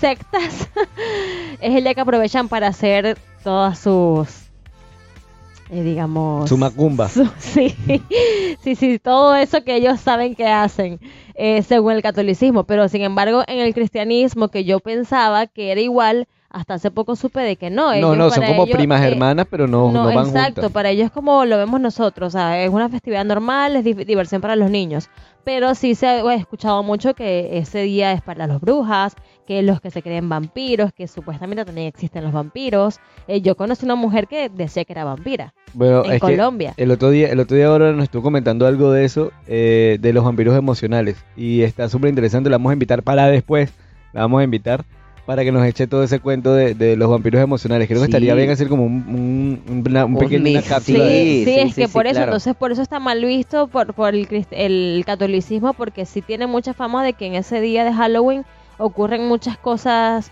feas en el ocultismo, sacrificios. Es que es un día y mágico es también. un día, sí, es un día que te da como, es, como lo cuentan en las películas, o sea, tienes todo un año libre, pero justamente en este día, si vas a hacer un- una brujería, digámoslo así, ese es el día perfecto para hacerlo. Entonces no sabemos qué tan cierto eso que nos muestran en las películas, es simplemente ficción o realmente viene por algo, como dices tú. Entonces, este, me encanta lo que estamos platicando, me encanta muchísimo porque creo que le estamos dando un buen sentido a esto y también instructivo del, de- de- de- del origen de Halloween y todo eso. Me encantaría que lo continuáramos en el siguiente, en el siguiente segmento del programa. Eh, por ahora vamos a un corte y regresamos. Este espacio llega a ti por cortesía de Punta Arenas Restaurante. Comida del mar que todos quieren disfrutar. Especialidad en cortes y mariscos. Pregunta por nuestras especialidades. Reserva ya al 322-779-8588. Punta Arenas. La cocina que todos quieren probar. Si quieres ver tu marca aquí, anúnciate con nosotros. Continuamos. Muchachos, regresamos, regresamos al programa. Estamos hablando de Halloween, estamos platicando de cosas súper interesantes. Eh, nos estaba contando Gualesca acerca de las cosas paranormales que, ha- que ha vivido. Aslan nos estaba contando sus historias de fantasma. ¿Faltas tú? Me encantaron. Ah, cierto. Eh, de historias de fantasmas, eh, yo soy muy de ver sombras todo el tiempo por todos lados. Yo creo que tengo como una catarata en el ojo o algo porque vivo viendo sombras por todas partes. Una catarata pudiera ser. Pudiera ser. Pero o- de ojos claros, ¿sabes que los ojos claros se empiezan a, a antes, más a temprano? podrir primero. Sí, totalmente. Y, y sí, sí, como que siempre estoy viendo como sombras, pero yo no le hago caso porque realmente me, no me van a podrir la vida las sombras ni nada. Entonces, yo sigo adelante con mi vida. Yo avanzo, avanzo hacia un te futuro. un bañito, como una limpia, una cosa. Yo me baño todas las noches. Como con agua de lechuga, no sé. Agua- ¿Sabes que me dijeron que tomar Con agua? del- romero, unos guamazos. Yo- guau, guau, mira, con guau. romero. Algo, porque para que dejes esas sombras en paz. No, yo, yo las dejo en paz, las dejo ser. Si están, están. Yo no me doy mala vida por ellas. O sea, realmente no. Una vez sí me pasó algo súper raro y fue porque estaba en casa de mi abuela y a mí me gustaba mucho ir para allá. De hecho, cada vez que salía de la escuela me iba a poner mi abuela. Yo tenía como 12 años, 12 o 13 años aprox- Yo creo que esa es la edad de- del perturbado. Hace tres décadas. Sí, sí, sí. es yo- no, dos nada más. Tres. Yo creo que esa es la edad del perturbado, 12, 13 años. como le dicen las perturbaciones es que en esa anormales. época, es que en esa época te sientes curiosidad de lo paranormal. Pero No, cuéntanos ese- una historia. Yo lo que quiero es una Voy a historia. echar la historia, pero estoy contando la- la- la- lo de la época del trastornado. Ah. Eh, me había ido donde mi abuela y mm, yo hasta tenía cuarto donde mi abuela. ¿Qué te pasa? Yo soy niño privilegiado. Y estaba... Saludo a los demás primos, hermanos. y- que todos realmente no me interesa lo que piensen. Estaba todo, eh, estaba, estaba yo, por lo general siempre estaba con mi abuela yo solo. Y este, yo estaba viendo televisión, estaba en mi cuarto, estaba viendo televisión y de repente eh, ella agarra, abre la puerta y me dice que, que se va. No, me dice que abajo hay comida. Yo estaba, duermo en el piso de arriba y me dice, eh, allá abajo te dejé comida. Este, cuídate mucho y me gustó verte, ahorita nos vemos. Y yo no le hice caso. Pasaron como 10 minutos, terminé de ver mi Pokémon. ya, ya estoy asustada y no sé qué va a decir. Te lo juro, o sea, Es que yo estoy vi- viviendo la historia. sí. terminé de ver En el Pokémon. Uber ahorita. Eh, no, te- Chata. te- ¡Cállese! terminé de Me ver vas a llevar, Pokémon. ¿oíste? No, de- ¿cuál, ¿cuál Uber? Nadie está hablando de eso porque igual le dio miedo. Eso sí está complicado. Está más complicado que la mía, te lo prometo. Eh, terminé, estaba viendo tele, terminé de ver lo que estaba viendo, bajé y no veo que no hay nada en la cocina. O sea, no hay absolutamente nada. Yo me estaba muriendo de hambre y no había nada. Y, haga, y mi abuela no estaba. Entonces yo agarro y la llamo por teléfono. Entonces le digo así como que, pero me dijiste que me habías dado comida. ¿Cuándo, mijo? Si yo cuando, cuando me fui tú no estabas ahí, tú estabas allá arriba y estabas encerrado. ¡Oh! Voy a llorar. en Mira, yo agarré, me- yo agarré, dije, ah, bueno, ok, nos vemos al rato. Tranqué mi teléfono y me salí de esa casa y estuve afuera en la acera así, sentado como hasta que ella llegó. Yo no me metí más para allá hasta que esa señora llegó. Y eso fue, ha sido lo más traumático que me ha pasado en general así. Y fue muy raro, muy, Estoy muy llorando, complicado. quiero que lo sepan. Sí, es que en el, en el corte igual le quería intentar cambiar el, el- el avanzar con el tema para no escuchar las historias y avanzar Ay, al siguiente no, punto de la, de la muy- agenda. Muy miedosa con esas cosas. Pero, pero imagínate, o sea, imagínate, mi shock fue precisamente porque entra mi abuela, o sea, me toca el cuarto, nunca entra al cuarto, siempre está desde la puerta del cuarto y me está diciendo que me dejó comida, que me quiere mucho y que, y que, que me cuide y todo eso. Y, y de, o sea, no hay nadie. y, no- y yo bajo de repente y no hay nada, no hay comida. Lo que me preocupó fue que no había comida. Pero no hay, no hay, no hay comida, no está mi abuela, no hay nada. Y la llamo y ella me dice que cuando ella, cuando ella vio que yo Fue. estaba encerrado, ya se fue. Cuando vio que yo estaba encerrado en el cuarto y estaba viendo tele, no quiso molestarme y se fue sola sin decirme nada. Y entonces que se había ido a donde su hermana que vivía como a, eh, no sé, como seis calles de ahí. Entonces se había ido donde su hermana, donde mi tía, y yo estaba solo en la casa y eh, eh, yo vi a mi abuela diciéndome todo eso. De hecho, me abrió la puerta y todo, diciéndome todo eso. Y ya cuando bajé no había nadie. Qué loco, ¿no? Qué loco. Ha sido lo más traumático que me ha pasado. Mira, ay no, qué feo, no, yo no he vivido cosas así. Lo que sí recuerdo mucho eh, en esa época de cuando era niña, ¿Época de trastornado? 12, Eh, 13 sí, años. ajá, sí, es justo esa época. Que tenía una de mis mejores amigas. Ella contaba mucho historias de paranormales. No sé, hasta el hoy yo no sé si eran inventadas por ella, por llamar la atención. Pero lo que sí recuerdo es que su casa sí se sentía muy pesada. Sí se sentía muy pesada. Sobre todo desde la cocina hacia atrás era como un tipo taller. Y esas partes eran siempre como muy oscuras Fue como una habitación larga. era una habitación larga, exacto. Era la cocina y era el comedor, pero era como muy largo. Era una casa así como alargada. En vez de hacia los lados, era alargada y tenía como una especie de biblioteca también. Pero, ¿sabes? Esas bibliotecas que de la abuela, que todo está ya del año 1990. empolvoreado ahí, primera edición y ajá, Quijote. Exacto. Y sí recuerdo que la casa era muy pesada. Eh, y, y hubo una vez que mm, yo escuché algo. Esa vez sí recuerdo que escuché algo. Pero, oh, como te digo, no sé si era por la misma época que yo me la mantenía eh, pensando mucho en todo eso. Y, En Sara. y escuchaba cosas, pues. Y esa vez yo escuché algo y salí corriendo a su cuarto a llorar. Yo siempre a llorar, asustada. Pero que escuchaste, tumbaron algo y... eh, Como una voz, como que me hablaron. Pero era, estábamos las dos solas. Y escuché una voz de una mujer. Ah. Y éramos do- dos niñas solas. Teníamos como 12, 13 años y cada vez que eh, yo me iba mucho a su casa en esa época, después de la escuela, nos llevaba el transporte y nos dejaba.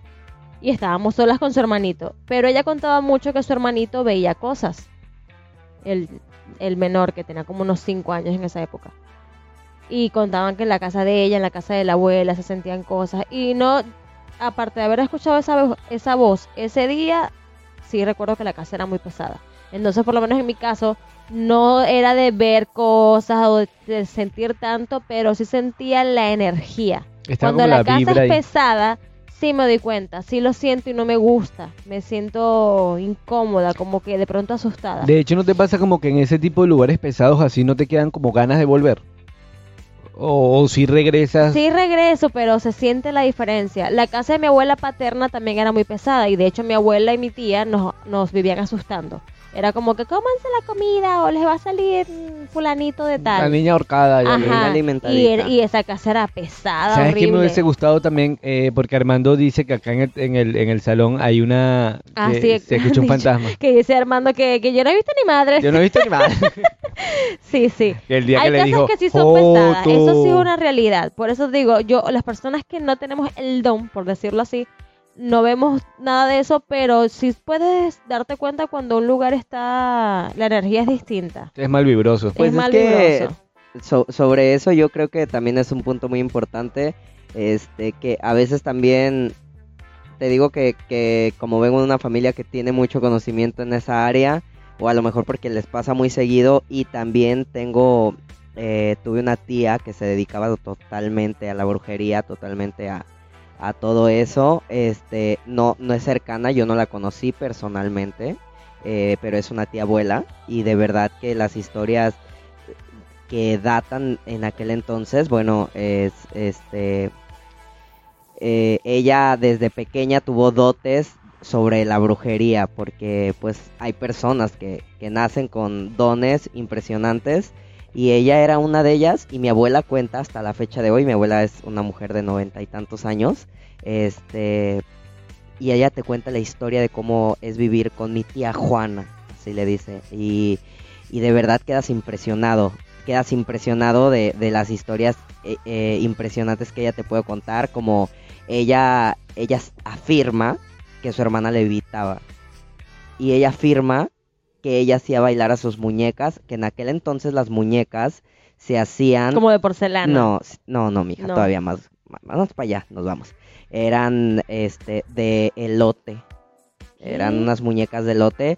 Me Mi- da más miedo que las de porcelana porque son Qué así como espantapájaros en chiquito. bueno, so- eh, mi familia es originaria de Michoacán y este en aquel entonces mi abuelo era presidente del pueblo, pero aún así las mujeres se dedicaban a una cosa y los hombres a otra cosa. Entonces ellas como mujeres tenían que ir a recoger siempre el agua al río, lavar, hacer todo eso, pero en sus tiempos libres mi tía Juana, mi tía abuela Juana le decía a mi abuela, siempre le decía a mi abuela, un día le dijo, eh, ¿quieres ver cómo bailan mis muñecas solas?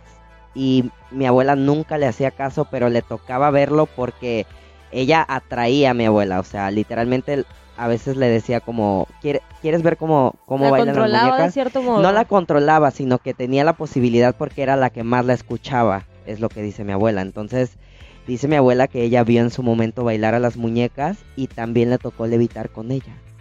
Dice, ella cuenta la historia así. Yo la verdad creo firmemente porque te digo que vengo de una familia que le pasan muchas cosas.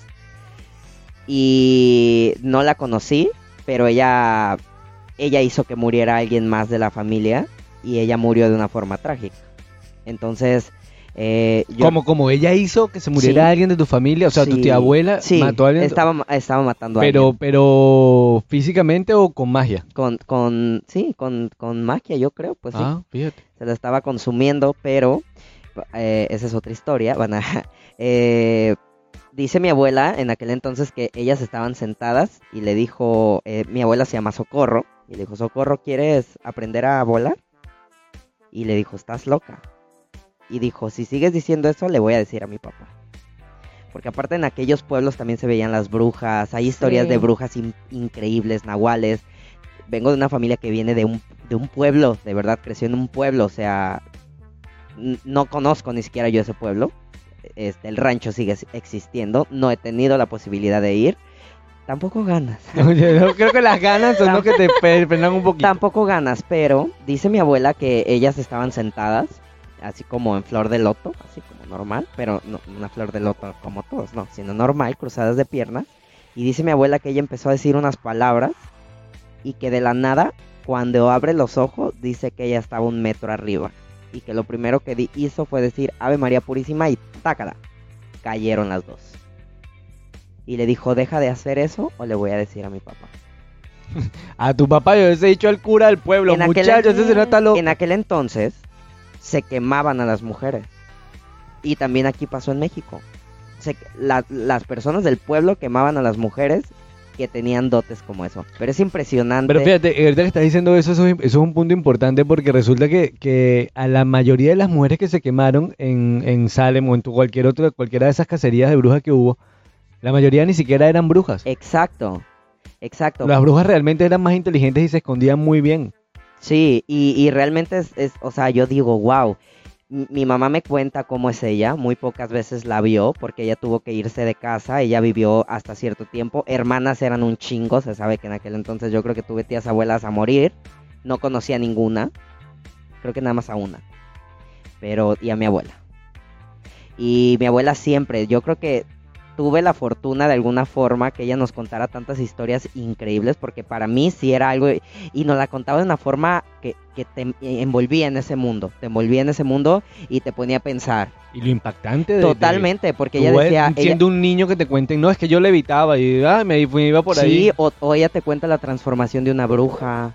Mi abuelo, que en paz descanse, él... ¿Sabes algo de eso? O sea, porque si me llama la atención, no me voy a transformar en bruja, ni voy a salir volando, ni, ni convertido en chivo. Tú no eres bruja. No, no, no, pero de cualquier cosa por si acaso. No porque tengas la nariz te sientes identificado. pero yo pregunto No por si acaso, uno Sí, nunca sabe. es que, es que realmente es, es ese tipo de gente, eh, o sea, viene... Pero ¿cómo lo hacen? O sea, ¿cómo se Ahí transforman? te va. en- eh, a como lo contó mi abuelo en aquel entonces, dice que él le tocó viajar de un pueblo a otro, porque en aquel entonces de- decía No hay que pasaje, me convierto en bruja y me voy. no, las casas era como una casa aquí y a miles de kilómetros otra casa allá.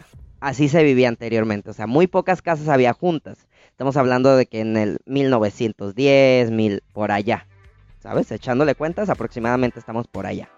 Eh, dice que a él un día le tocó ir en, en su carro normal, iba a su pueblo, pero el carro se le quedó. Entonces le tocó pedir posada. Anteriormente en los pueblos se daba a que las personas iban y tocaban para pedir posada y poder dormir en una casa o que les hicieran un espacio. Porque no había luz, porque no había fogón, porque no... Total. Él llega a una casa donde vivían dos mujeres, una hija y un... Con su con mamá. su mamá. Llega y le toca por la noche, 8 o 9 de la noche, dice, dice mi abuelo. eh, dicen aquí, se utiliza, estaba pardeando, así dicen, que es cuando la luz va cayendo, como a las 8 de la noche. Y él cuenta que al tocar la puerta, eh, la recibe una mujer y le dice, eh, pues la situación, ¿no? Que se quedó y que quería ver la posibilidad de que si le podía otorgar, no sé, una almohada, una cobija y él se quedaba en su patio. Ellas acceden. Dice mi abuelo que hay que quedarse, eran como 10, 11 de la noche, y él empieza a escuchar ruidos que decía, la hija le decía a la mamá, mamá, ¿a qué hora nos vamos a ir? Ya tengo hambre. Eso es lo que decía. Pero ahí viene la historia, porque mi abuelo vio todo eso. Él es lo que cuenta, yo solamente redacto nuevamente lo que él contaba. Dice que él escuchó varias veces eso. Entonces él decía, pues, ¿cómo por qué? Aunque ya se conocía que en el pueblo de Michoacán había muchas brujas, y nahuales y todo eso. Entonces, él al escuchar eso, pues se quedó como con la espina de... Dice él que se metió por la parte del patio y lo que él cuenta que su transformación es como ver un guajolote. Esas son las brujas, es como un guajolote. Dice él que se quitan los ojos y totalmente se transforman en un animal raro, como un guajolote sin ojos. Y vuelan en forma de bolas de fuego. Eso es lo que le tocó ver a él. Y también historias de que en el mismo pueblo quemaban mujeres así. Yo la verdad no he tenido la oportunidad de ver brujas, pero sí sé varias historias de brujas porque y todas datan igual, o sea, que son bolas de fuego que salen de ciertos lugares, pero él es lo que él dice que le tocó experimentar totalmente la casa de dos mujeres que, que hacen eso y que las brujas lo que hacen, que es por eso hay, hay una leyenda que se dice, o mi abuela está acostumbrada a que todos los hijos que nacen cuando, en la casa de mi abuela yo le digo el castillo de Grayskull, porque es una casa gigante, de verdad, tres pisos con miles de cuartos, porque ahí estuvieron sus 10 hijos. Y sus 10 hijos tuvieron hijos. Entonces, siempre pasaron cosas ahí, pero abuela sí- puede abrir un hotel ya. siempre que pasa, siempre que nace un nuevo niño, en, en la familia están acostumbrados a dormir y debajo le ponen unas tijeras así abiertas y, y le ponen un, un cinto rojo, es como un, un listón rojo. Ok. Y, y hay como un, un, un, este, ¿cómo se llama? Un Cristo así como... ¿Un Cristo? Sí, un Cristo normalito crucifijo. así, un crucifijo. Así se supone que duerme y debajo, eh, para las pesadillas, para todo eso, ponen un vaso de agua en medio de donde es tu cabecera. Ahí vas a poner el vaso de agua, totalmente. Entonces eso se ponía porque en aquel entonces la, se dice que las mujeres iban a chupar a los niños. Así se decía, pero en realidad mataban a los niños. Qué feo, ¿no? También... Siempre se ha habido rumores de que utilizan muchos niños. No, Eso pero hay una, hay una- De hecho, Halloween es precisamente por eso. Porque por los de hecho niños, es- que los niños van a pedir dulce o truco. Exactamente. Y este de lo que está diciendo Aslan también hay como maneras para no ahuyentarla, sino cazarla. Eh, una de las maneras eh, que me acuerdo, me acuerdo que una vez escuché algo similar, es que le lanzan o granos de sal, sal en grano. Cuando escuchas que cae, le lanzas sal en grano y, y como que se queda ahí. Y otra es con granos de mostaza. ¿Qué? Con semillas de mostaza, que le lanza la semilla de mostaza y le dice que la cuente. Y la, la leyenda es que las brujas no pueden amanecer Claro. transformadas. Sí. Entonces pasan toda la noche contando las semillitas de mostaza hasta que amanece y, amanecen muertas. Sí, o, o quedan totalmente en su forma, en su forma normal. Es por eso que hay alguna, hay un ave muy parecida a lo que se asemeja a una bruja. El Entonces- buitre, el... el- Eh, no, no, no, no, es un ave grande, no sé, pero tiene unos ojos medio rarones. Yo la verdad no conozco esa ave, la he visto Se en, llama en gallina. imágenes. No, es un ave que vuela, es un ave grande, de Un verdad, pingüino. que se da en los ranchos. El cóndor, dice no, Neto. no sé cómo se llama, pero No sé. por ahí debe de ir, yo creo. Y, y sí, totalmente se dice que al amanecer ni las brujas ni los nahuales pueden volver a ser en sí, no, no, o pueden sea, no lo, puede, regresar. no lo puede coger la noche. No, mira, No, no son demasiadas historias y demasiadas cosas por, por Es contar. increíble. Es increíble la Pero tú quieres cambiar el tema porque- Sí, porque yo estoy asustándome, la verdad. Y ya Tú- viene Halloween, tengo dos niñas, no van a salir. Ya decidí hoy que no van a salir a pedir. Tú po- compras semillas de mostaza y la pones en la puerta de tu casa. por si acaso. No, no, no son muchas cosas, son muchas cosas. Yo creo que a través de la vida de cada quien, todos hemos tenido en algún momento eh, experiencias, ya o sea escucharlas. o escucharlas y qué susto. Pues será realidad o mito, pero yo creo que escucharlas totalmente, o yo creo que po- por esa parte a mí sí me crearon como con, con un aspecto de no tenerle miedo a lo extraño. O sea, y, y, Es y- que y sí, realmente es Creo que como- llegó un solemos punto- tener miedo a lo desconocido. Sí, Pero es que llega un punto donde te acostumbras tanto a lo desconocido que ya es algo que no te afecta. no pasa mucho, como por decir, aquí donde vivía en casa, en casa de Mario, este, Tienes que decir- acuérdate que estás en audio, tienes que Ah, explicar. ah, sí.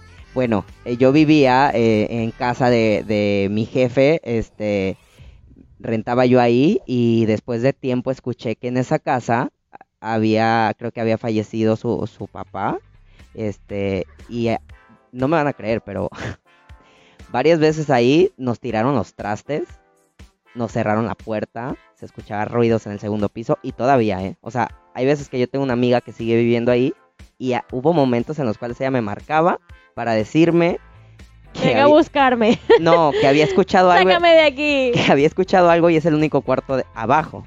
Y, y a mí sí me llegó a pasar, pero yo nunca le tomé, nunca le tomé importancia. Yo siempre he dicho es la importancia que le tomes.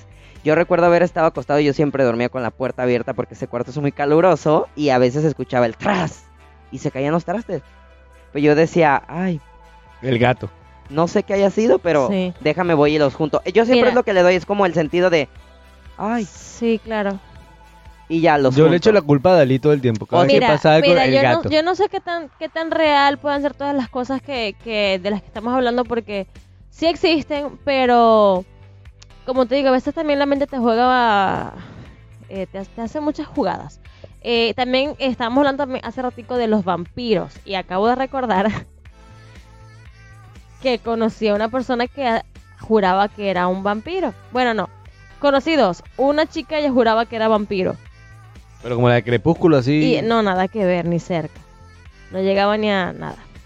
Eh, y el chico, el chico no nunca dijo que era vampiro, pero Bebía sangre en la mañana. hacía muchas cosas medio creepy y tuvo una experiencia muy locochona con esta persona que dije, ¿será que sí? ¿De que vuelan, vuelan? ¿Será que sí? Y se las voy a contar. Eh, Pensé eh, que me ibas a mandar a corte no, no, justamente no, no, ahorita. mira, se las voy a contar. Bueno, pues, ¿nos- ¿vamos a corte? ¿O No, no, tenemos no, no, tiempo no. todavía? Sí, sí, sí. ¿Tenemos Fue yo que la mente me jugó una jugada. Sí, la mente te jugó una jugada. Me está dando como vamos a- calentura. vamos a, les voy a contar, ah, préstenme atención pues, que se me olvida, se me va la idea. Esta persona, él nunca dijo que era vampiro ni, nada- ni nada, pero al tiempo, después de ver todas las cositas que raras que le veía, yo empecé a pensar de que sí. Le brillaba la piel en el sol. Era un vampiro. No, primero, a mí me han dicho que los que son vampiros, en caso que sí existan, los que son vampiros, eh, son personas físicamente muy bonitas. O sea, son muy elegantes. Y es una belleza distinta. Quizás por eso los de Crepúsculo los ponen así. Pero que sí son muy bonitos. Y son muy intelectuales. Son personas como muy preparadas. Muy... Coño, bebé, son inmortales. Tienen para leer. Exacto. Tienen tiempo sí, para leer. sí, son, es algo así. Son personas muy bonitas, eh, de un hablar muy, mm, quizás no de su época tampoco, muy intelectuales por eso. Y este chico eh, tenía todas esas características y le gustaba mucho el ocultismo, aparte. Eh, y un día, yo retándolo, él contándome cosas eh, paranormales, yo, yo siempre en incrédula. Yo no te creo, no te creo, no te creo. Yo no creo que sea tan así, ¿qué tal? Y un día, eh, estando en su casa, que también era una casa que sentía muy pesada, y era muy antigua porque era la casa de su abuela. Sabes que todo es viejo, los muebles viejos, o conservado todo, pero del eh, modelo 90. Del, del año 90 antes de Cristo. Sí, ajá. Y él, yo tenía un vaso de vidrio en mis manos. Fuimos a la cocina y yo tenía el vaso de vidrio porque le pedí agua. Y en eso me está diciendo, ¿tú quieres realmente ver algo? Porque yo juraba de que no, que eso es mentira, que no sé qué tal. Si quieres ver algo. Y yo sí, yo quiero ver. Yo el retador así en malandra de que no creo en nada. Y no me lo vas a creer, pero la parte de abajo del vaso, es que yo lo cuento y parece chico, no, no lo creo pues. Esta parte de abajo del vaso de vidrio se desprendió. Es como que partieron el vaso, pero nada más la parte de abajo. O sea, él me está diciendo, justo en el momento que él me está diciendo, tú de verdad quieres creer. Y yo, sí. Y el, agua en la cara. O sea, al desprenderse, la parte de abajo del, del vaso, como que me rebotó y me echó el agua encima. O sea, es como, no sé Para que te acomodes. Fue muy fue muy loco pero fue muy loco y ahí dije será que sí vampiro Me tengo que alejar de esta familia, será que sí vampiro porque justo cuando él me está diciendo si quieres creer el vaso se rompe en mis manos y me rebota hacia mi cara y me cae el agua encima y el otro pedazo del vaso quedó abajo. Pero fue como que fue una cortada precisa o sea no fue que se quebró en cuatro pedazos no fue preciso nada más la parte de abajo del vaso. Que la, la parte que parece un lente. Esa parte se cayó al piso y lo, demás, y lo demás me quedó en mi mano. No se imaginan cómo me puse a temblar, a llorar, a mirarlo así como que, ¿qué vaina es esta? No me vaya a chupar la sangre, por Como favor. crepúsculo como crepúsculo. No, muy feo, muy feo, la verdad. Y él tenía muchas cositas que luego, y me, me contaba de los amigos que tenía y las chicas que conocía, él sí eran bien dark. Ellas tenían reuniones donde sí tomaban sangre. tenía- Pero tenía- así, sangre. No sé dónde sacaban esa sangre, pero yo vi fotos de que las subían al Instagram tipo normal.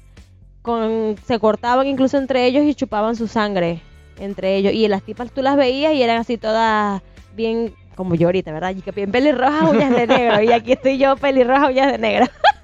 todas tatuadas y su ropa así toda oscura. Eran muy... Muy, muy, era muy loco, era muy Muy loco. particular. Muy particular ese estilo. Muy góticos, esa es la palabra, Adrián, muchas gracias. Muy góticos. y esta persona era así, y me pasó eso, y yo diría que, bueno, pues será que sí, o qué fue eso que pasó. O sea, ¿qué explicación le puedes dar tú a eso?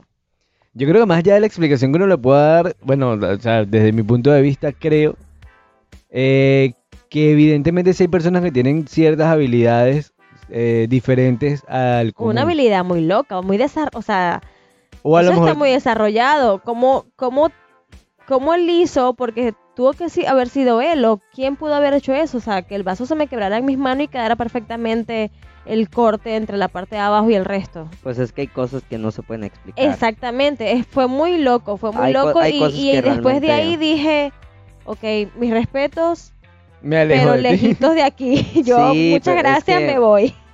Ent- estar dentro No de- quiero más agua. No, sí.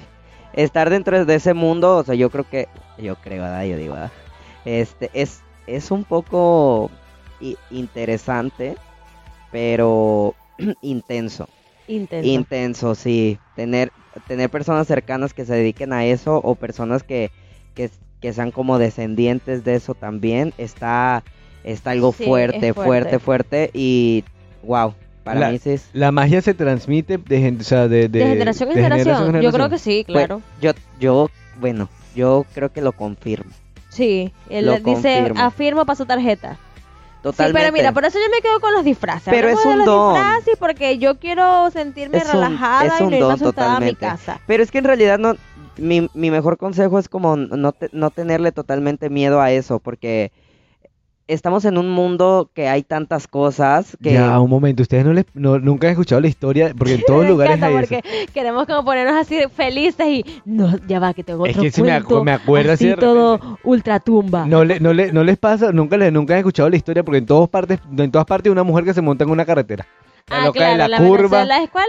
eh, de todo, porque depende. La, Ahí que se montan en cada la carretera. llorona no, la, es que hay la sayona, la la sayona. Que se te montan en el carro en plena carretera de noche, si pasas por una carretera a tal hora. Aquí también hay de eso, o sea, porque si he sí, escuchado en que, todas, en partes. todas partes De hay, hecho hay hay- videos, hay videos donde pasan y... Hay uno Y de, de un- brasileño, de un portugués, no recuerdo bien, que sí, que montan a la, a la muchacha del carro y cuando ya están en- encaminados así a su camino y tal, le- la tipa se voltea y le dice, encaminados a su camino como la, la mente te juega un juego. ¿sí la mente viste? de un juego, eh, el- la muchacha les dice así como, ay, aquí en esta esquina fue donde yo me morí, aquí me morí yo. ¿Qué? Y le- se desaparece la muchacha y se pone, se pone, se pone el- el- la, la- la cámara de la pantalla así como en...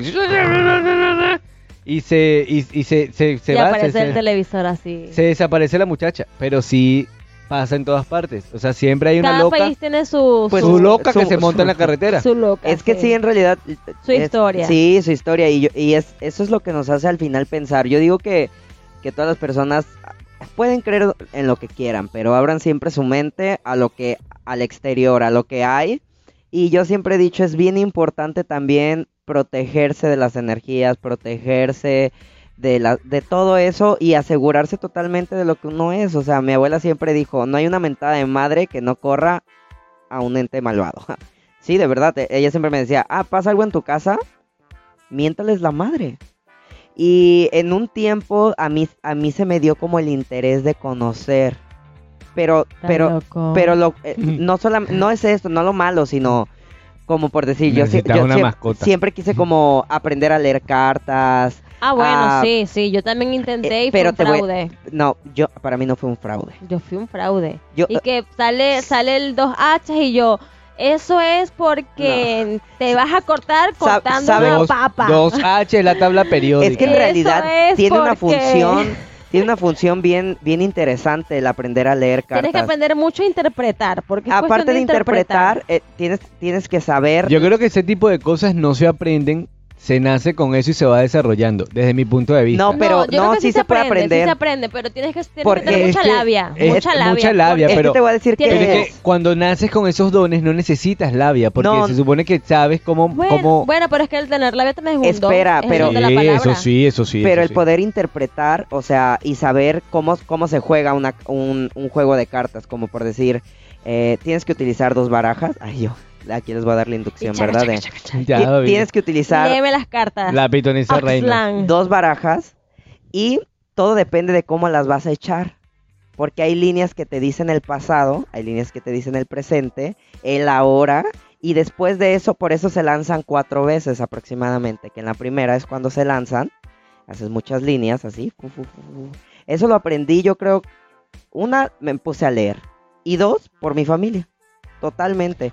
Pero yo, pero yo nunca, o sea, yo he intentado como así, pero a mí eso literalmente, te- algo que sí les voy a decir es, cuando le metes el, el interés totalmente a, a eso, sal- salen cosas impresionantes. Impresionantes porque se abren, yo creo, portales o cosas energéticas que después aprendes que, que miedo. Miedo es tener algo cerca o sentir algo cerca, para mí. Yo por eso dije, ¿sabes qué? A gusto yo me quedo con...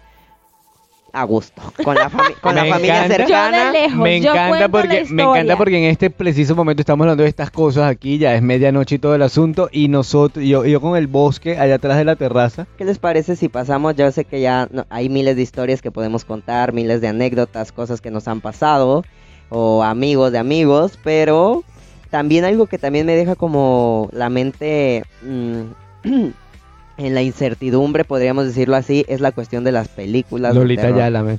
Sí, sí, sí, soy muy de eso. Este me metió.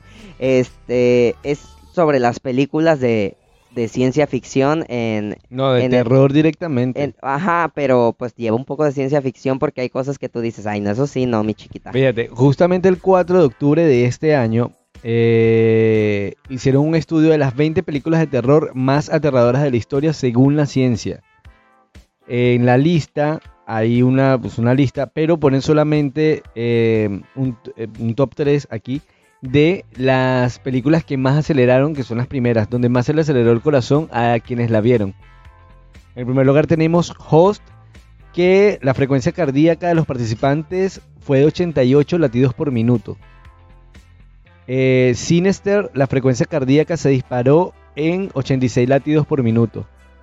Insidious, a mí me encanta esa película. Toda la, Insidious me suena. toda ¿Cuál la, la Insidious comienza con el niño este que La hace noche del demonio. Ajá, la- Ah, que hace viajes esa Me encanta esa- de hecho, me encanta- fuerte, ¿viste? Esa me encanta fuerte. cómo hacen la, la mezcla de todas las películas y no- salieron Sí. en orden diferente. Todas esas son fuertes. Esa la, La de... de Insidious, la, de frecuencia, la frecuencia cardíaca se disparó a 133 latidos por minuto. Sí, sí lo creo. Y ese es el top 3 así de las más, las más heavy.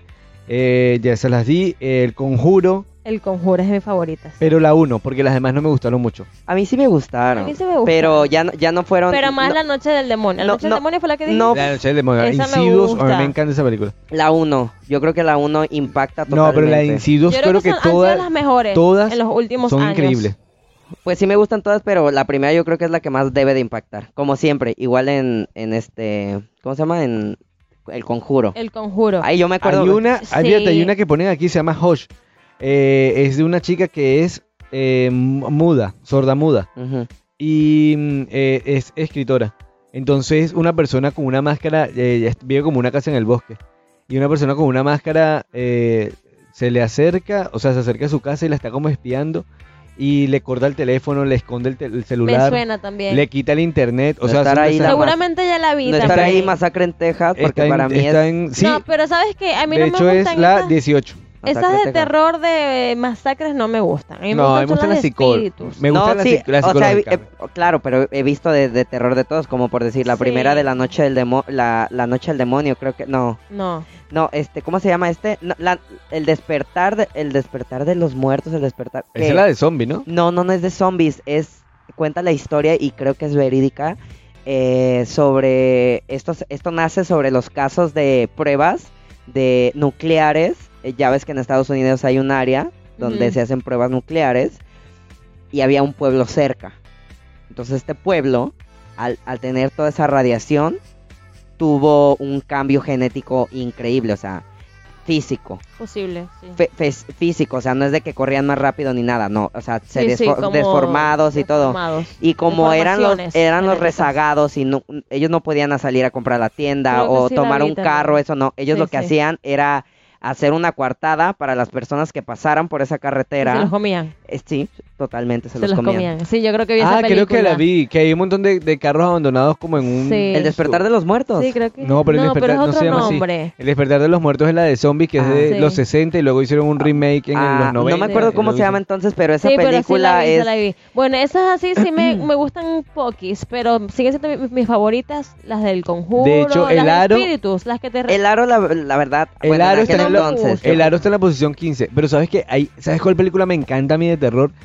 Que solamente es para verla una sola vez. Igual que Sexto la Sentido. de los asiáticos. La de los asiáticos, la del fotógrafo. El fotógrafo. Uh, Es para verla una no sola la he vez. visto. Esa película No la he me mató. No, no la he visto. Me pero- mató, Bueno, lo mismo diría la muchacha de la película. La Me mató. Pero sí hay muchas Tienes que películas. verla, tienes sí que la voy verla. a ver. Mira, de esas todas que él ha dicho, El Conjuro, La Noche del Demonio y El Fotógrafo. La primera que vi que me impresionó, que sí me asustó mucho, fue la del fotógrafo.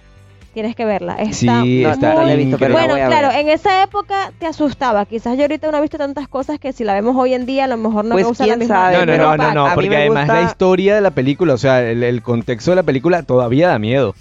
Es y sobre todo nosotros que vivimos con dolor de espalda y todo sí eso. está- ¡Cállate! Sí está como, o, o sea, Está al menos por decir, a mí sí me pasó, ahorita que hablamos sobre el conjuro, a mí me pasó en ese entonces, yo vivía en Ciudad de México y yo era amante del cine, de ir solo y hasta la fecha, me encanta ir al cine solo, este, pero me acuerdo que había llegado a ese cine y yo dije, nunca me entero yo de las películas, yo nunca te veo tráiler ni nada, yo llego y digo, de Tin Marín, esta, y me acuerdo que me tocó esa, salí, o sea, en aquel entonces yo ¿Cuál? salí, ¿Cuál se la del conjuro, la Ok, 1, ok. o sea, salí cagado. Es que esa película sí es muy buena. Es muy, es es muy fuerte. buena. de hecho, de los. Warren, de toda la historia de los Warren, creo Es que esa es mi Mira, favorita. yo iba solo. Mira, pero igual comentan de que mucha gente dice que sí es una historia real. Pues sí, es una historia. Pero luego real. dicen que no, que todo eso fue armado, que también es posible, y lo creo de la de Hollywood, que fue armado en las redes sociales para asegurar de que sea, de que aparezca, ¿cómo es que es? Que tenga rating y que la gente Sí, vaya a sí, verlo. que, que realmente parezca real, porque sabes que al, al poner la película basada en hechos reales le sube el rating a todo lo que da. De No, hecho, en no. lo, en lo personal son las mis favoritas. Cuando me dicen que realmente pasó, es mi favorita. Eh, imagínate que- Automáticamente. imagínate que dijeran fotógrafo Pero es que en una historia real. Uy, Pues no. el cine, o sea, eso es a lo que se dedica el entretenimiento. Es una realidad que esa película obviamente tiene. pero los más. Warren, los Warren sí son Sí, una- o sea, sí existen, tienen pero- libros y todo. Pero y- quien fue el escritor o quien el quien escuchó para redactar, porque sabemos que para crear una película no es como, o sea, tienes que ir con la persona, haces una entrevista, haces una redacción, creas. Y a eso obviamente le tienes que subir, a esto le vamos a poner esto, a esto, efecto Sí, especial. claro, lo modifican un poco pero, para hacerlo pero totalmente creo que sí fue verdad y que creo que porque están todas las imágenes y todo y creo que la historia a lo mejor yo creo que así como no no no lo ven, a- o sea, así como nos lo enseñan, perdón, yo Nos creo que así enseñan, así lo sintieron lo ellos. Quienes se dedican a eso, yo creo que eso es lo que sintieron, ¿sabes? O sea, nos están haciendo sentir lo que los Warren yo creo que sintieron porque Es que, fíjate, por lo menos lo, de los Warren, ellos tienen todas sus cosas guardadas, lo del, bueno, el Y museo y museo. Annabelle, que se escapó. que se pero- escapó hace poco. Pero ya, re- ya re- la, la atraparon, ¿no? Sí, No. ya, eso fue rápido. Estaba en búsqueda de captura. Eso, por lo menos, yo creo que son campañas de publicidad para aumentar el rating, que se escapan a ver. ¿Cómo se escapa la señorita si está encerrada en una casa, en un vidrio, una reja y un asunto con un sé, cura? No sé. No es que se- Bueno, el hecho que son películas muy buenas. Si no la han visto, si no las han visto, véanlas. Pero así, una que te haya marcado a ti, eh, que no importa lo que diga la ciencia, una que te haya marcado a ti eh, En lo personal, en lo personal. el fotógrafo, eh, el fotógrafo quizás por la época y porque en esa época no habían películas tan buenas de terror, eran todas muy fantasiosas. Y luego de los fotógrafos salieron estas de los Warren y por el hecho de que dijeran de que eran basadas en hechos reales, ya me marcaron. A, a mí, por lo menos en lo particular, Insidious, La Noche del Demonio, me encanta todo lo... lo de hecho, me encanta cómo trabaja esa señora, la, la Sí. espiritista. Me encanta cómo Me trabaja encanta, ella. sí. Y me encanta mucho la parte como han eh, mezclado las películas para que salió la primera y la cuarta Sí, tiene relación con la primera y de Sí, hecho son, como, se son ve, como sagas. Pues, sí, son se como está- sí, sagas. eso, se eh, ve o sea, cuando se se van ligando. y todo y me Sí, encanta que se acaba eso. en la cuarta, en la cuarta, que es cuando No sé, ojalá Sí. saquen más porque están brutales. Pues es que siento que ya meterle más, por decir, ya vi la cuarta y sí me gustó, pero siento que ya eh, Sí, estoy ya, hay perdiendo que el hilo porque otra cosa, otra sale una, Warren que sale una cosa que que, una llave y la que, que no habla y que todo eso de La Noche del Demonio. Sí, pero, eso- eso- pero la primera a mí me impactó, o sea, desde la música que utilizan, las, la- todo, todo. Y de todo, hecho- de todo, hecho el todo, demonio todo. ese que Porque le meten describen- algo chusco también, pe- pero, pero no lo noto. El, Bueno, el- ¿cuál el es de- demonio ese cuál- que existe. ¿Cuál de eh, esas sí. películas es donde aparece el demonio en una esquina? En Esa, la en primera. la la de- cabeza en la con- primera. En la es primera. esa. Yo recuerdo que cuando la fui a ver eh, en el cine, eh, mi profesor de canto, El de negro y rojo. Sí, ajá, fue mi la profesor primera. de canto, él siempre también nos contaba de que él tenía ese don de poder... Ay, me acabo de acordar. Ay, me acabo de acordar de otra cosa. Esos señores se llama demencia senil y suele pasar Y cuando suele no está en la sometido a segunda niveles parte de de Halloween. Sí, sí, sí, sí. Es que lo nombré a él y recordé que estando embarazada yo sentía muchas cosas. Claro, era ahí dándole, dándole a Abril a todo lo que daba las bueno, patas. ahorita les cuento, ya nos estamos ex- extendiendo con las historias. Pero bueno, eh, re- recuerdo que él nos contó... Créeme que te voy a recordar ese, o sea, que me cuentes esa historia. Si no es hoy, es para el programa esa- que esa viene. sí la porque sentí y me decían que era por abril, que como las personas, las mujeres están embarazadas, lo que nos comentaba Bárbara, como son seres de luz que vienen, esas entes empiezan como que a acercarse a ti y ahí a, a empezar samurear. a- ajá. Y yo empecé a sentir cositas mientras estuve embarazada de abril. Este, Como, como otra cosa, yo creo que también las películas que, que también fueron fuertes en su entonces, el- los exorcismos. Ya, ¿Sabes que a mí nunca me han gustado. Bueno, las terminé de películas- contar lo que mi maestro me, me dijo, Ah, porque cierto. como él sentía cosas y él veía cosas, me gustó mucho y me llamó la atención de que él cuando vio el, el demonio, él quedó como medio en shock y volteó como que no quiso ver, porque y luego nos dijo que es que realmente sí, que y que él ha llegado a ver cosas así y fue como que, ¿en serio? Porque él, yo vi su reacción muy real de que se sintió Pues sintió la imagen, Sintió dijo, es verdad, es imagen, sí, mentira. como O sea, la- tuvo la empatía de, de que Sí, le había pasado. porque eso. le ha pasado cosas similares y fue fuerte para él y nos dijo, no quiero ver esa película más nunca en mi vida porque esas cosas son reales y, y sí, eso pasa y a mí me ha pasado. De hecho, la película te habla de que cuando haces viajes astrales te vas hasta, un mu- hasta, hasta a la dimensión donde, donde habitan los, los, los, los muertos, o sea, los, los espíritus. Pero eso no pasa Ay, siempre, eso no pasa siempre. Pero, pero realmente, o sea... Me vas a decir todas esas historias de verdad. Sí, yo creo que es, es muy fuerte, al igual que los, que los exorcismos, que, que para mí sí son fuertes. O sea, no todas las películas de exorcismos ¿Sabes qué? Es que a mí- yo creo que las películas de terror buenas son las que no hacen mucho ruido, sino que son constantemente en silencio y de repente cuando te transan el ruido De ya. suspenso, En suspenso, suspenso, o sea, suspenso, thriller, así. suspenso. Creo Pero en cambio esas favorito. películas de, de- de- de exorcismo siempre hay una gente gritando, siempre hay un escándalo, una olla cayéndose, No, no, un gato Pero chillando. es dependiendo, yo creo que ta- cua- cuál de todas. Porque Oye, por pero decir- ¿quién hace un exorcismo en silencio? No, no, nadie. Porque yo veo ahí la gente vomitando y dándole No, vuelta a la pues es que cabeza. es, es fuerte, o sea, por decir, hay, hay una que es el exorcismo normalmente, que es la primera que salió de los... Bueno, la que fue famosa. de la, niñita esta. Sí, la- el esta es- exorcismo, Linda sí. Blair, ¿no? Ah, no, Linda Blair, ¿no? No, Sí, sí, esa, sí, linda. ella. Sí, esa, esa para mí estuvo, yo creo que fue de las primeras que impactó. Pero fue y- por la época también. Sí, no claro. y luego, no, y yo la sigo viendo y me da miedo. Sí. Este, Emily Rose, que esa sí no me da miedo, la puedo ver, así como dominguera. A mí tampoco me gustó mucho. a mí no Este, me gustó pero la historia, o sea, yo aparte sí me chingué la historia y esa sí me dio miedo. Al igual que el libro de, de esta chica de, de la primera, del exorcismo, lo tenía en casa de mi abuela y me lo chingué y, ¡ay, no! Ese libro de verdad... ¿Cuál? La del exorcista, El- la de Linda Blair. Sí, Ah. ¡ay, de verdad ese, ese libro está brutal! Oye, pero fíjate, ese, cuando son así exorcismos a mí no me, no me llama mucho la atención porque eh, primero siento que la iglesia ha escondido muchas cosas como para hacerle caso ahorita ya a estas alturas. Entonces, eh, no sé, siento que los exorcismos no, no son como... Un exorcismo no es tan publicitado, tanto así. En Hollywood obviamente lo exageran y, lo exacerban y le ponen su toque mágico de, de Disney, palomitas y cosas. Pero pues tampoco lo quiero vivir, ¿verdad? Sí, pero sí pasa porque, bueno, este... mm, recuerdo cuando era niña, un miembro de mi familia estaba metido como en ese Cercano o lejano. cercano, estaba metido como esas cosas de brujería y cositas así.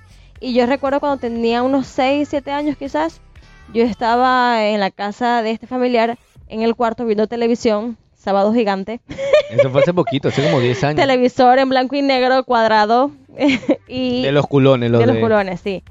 Y yo recuerdo que de pronto empiezo a escuchar a esa persona hablar con una voz que no era su voz. Así todo, pero diciendo muchas vulgaridades. Vulgaridades venezolanas, obviamente. Pero muy grosero y era otra voz, era una voz muy distinta. Y la persona que tenía al lado, otro miembro, miembro de la familia, haciéndole preguntas. De que, bueno, y como que sacándole información. Y ella estaba como diciéndole muchas cosas con esa voz distinta. Y mm, yo obviamente me asusté, pero yo no quise voltear. Yo me quedé paralizada, seguí como que concentrada en el televisor, aparte asombrada de que estuvieran haciendo eso con mi presencia allí. Yo era una niña. Pero recuerdo que esta persona usaba muchos collares de esos de santería. Mucha santería y tenían en la parte del frente de su casa como un cubículo donde tenían muchos santos, muchas velas, muchas cuestiones.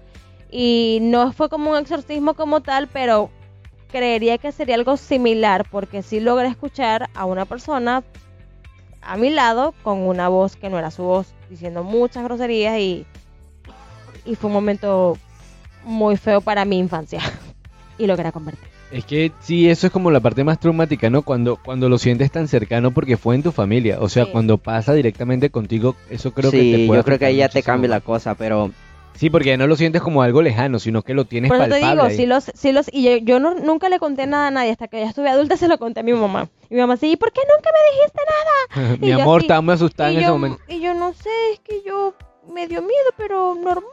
Imagínate, yo tenía como seis años, seis, siete años tenía. ay Y te, chicos, te pues tocó vivir eso, así de Pero manera. bueno, ya la noche hemos está- llegado a sí, una sí, recta sí. final y vamos a lo divertido, ¿qué les Yo- parece? sí, Esta por recta favor. final hay que Sí, porque hay que relajar a Gualesca, hay que por darlo- favor. tengo mucho susto. Hicieron que y a recordar la las cosas gente. del embarazo. Y no, ahorita y se a la cuento. gente. En Entonces, otro episodio. Lo siento. lo, lo más Lo chusco más de, divertido lo de más chusco de Halloween. Halloween, los disfraces. Pues no es chusco, yo creo que, que- que hay cosas rescatables. Pero al principio, no, pero al principio, es que yo creo que eso va mutando. El, el Halloween va mutando en uno, como quiera que sea. Porque A mí me ha encantado siempre Halloween. Sí, claro, el a mí también, por eso te digo, El o sea- disfrazarme. Yo tengo fotos, yo no sé, mi hermano y yo era como, éramos como medio locos con ese aspecto. Porque tenemos fotos locos y, y desinhibidos. Porque nos llegamos a tomar fotos. Nuestra edición de la época era casi que a mano. Y yo tengo una foto con mi hermano que él me está agarrando por la cabeza. y me tomaron la foto justo del cuello hacia arriba. Foto esa que revelaba la, la Ah, Kodak. de- Del cuello hacia arriba y yo estaba toda despeinada y mi hermano agarrándome por la cabeza. A así. Foto Japón, la Ajá, foto. y él así como que, ¡ah! no, yo creo que en mi- a mi Siempre mamá nos siempre, gustaron esas cosas. Siempre- es que el, el Halloween es, divertidísimo.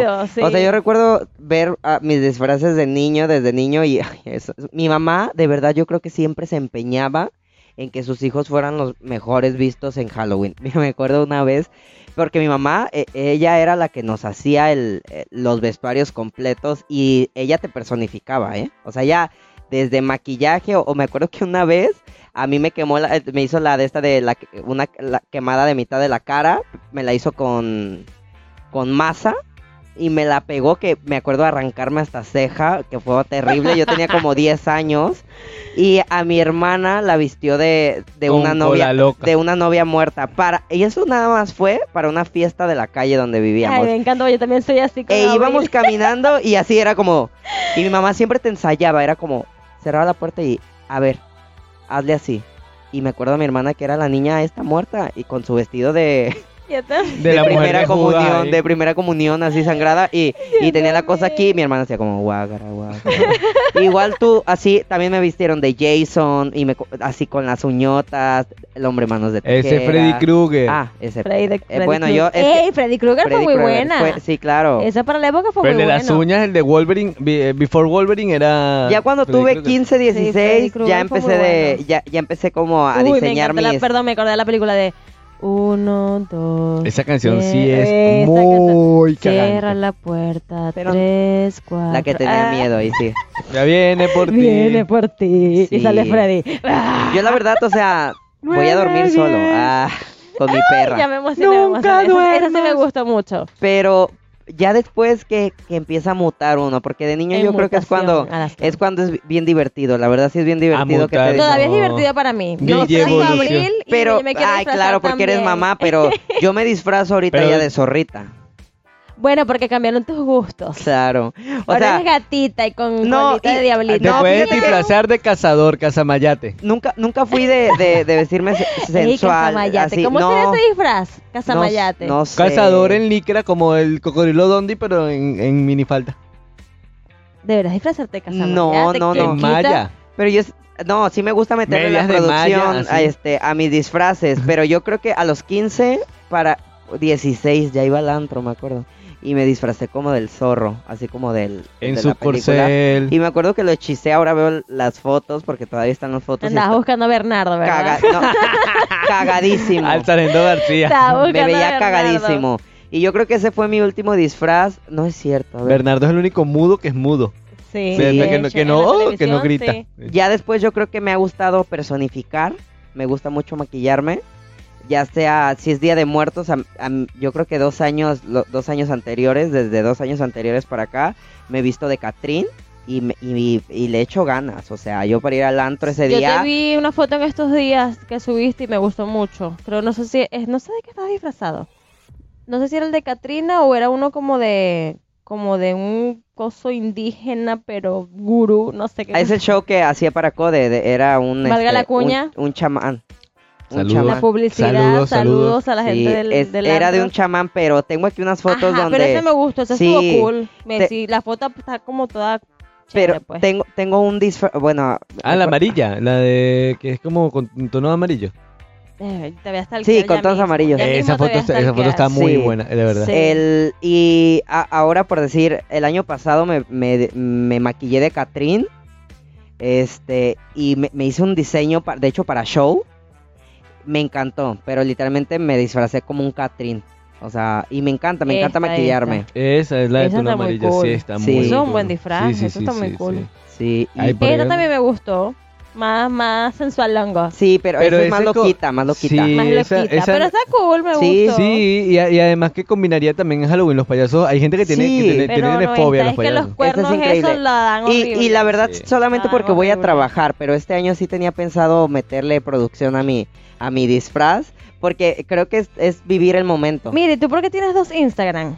porque uno no lo puedo recuperar. Lo Adivina. estoy viendo apenas. Sí, no lo Sí, puedo de hecho, de hecho, me ha pasado porque lo he tagueado en varias Wow, cosas, pero con el Instagram viejo. Sí, no, Conchale, vale. no, le- no lo puedo recuperar. Pero manda correo, si te lo recuperan. Es que es por el número. El número. No, no, pero manda ¿Sí? correo y te lo recuperan. Es Así que es no- como nos llamamos el tema de la disfraces. Está el que anda Aslan. Pero sí, Pero bueno, nada, sí, los disfraces son súper súper divertidos. En mi caso, yo siempre, como te decía, en Venezuela si es Halloween es de terror. Eh, La mariposa y todo eso es para carnaval. Para carnaval, En. Halloween yo quería siempre ser un demonio, así toda fea.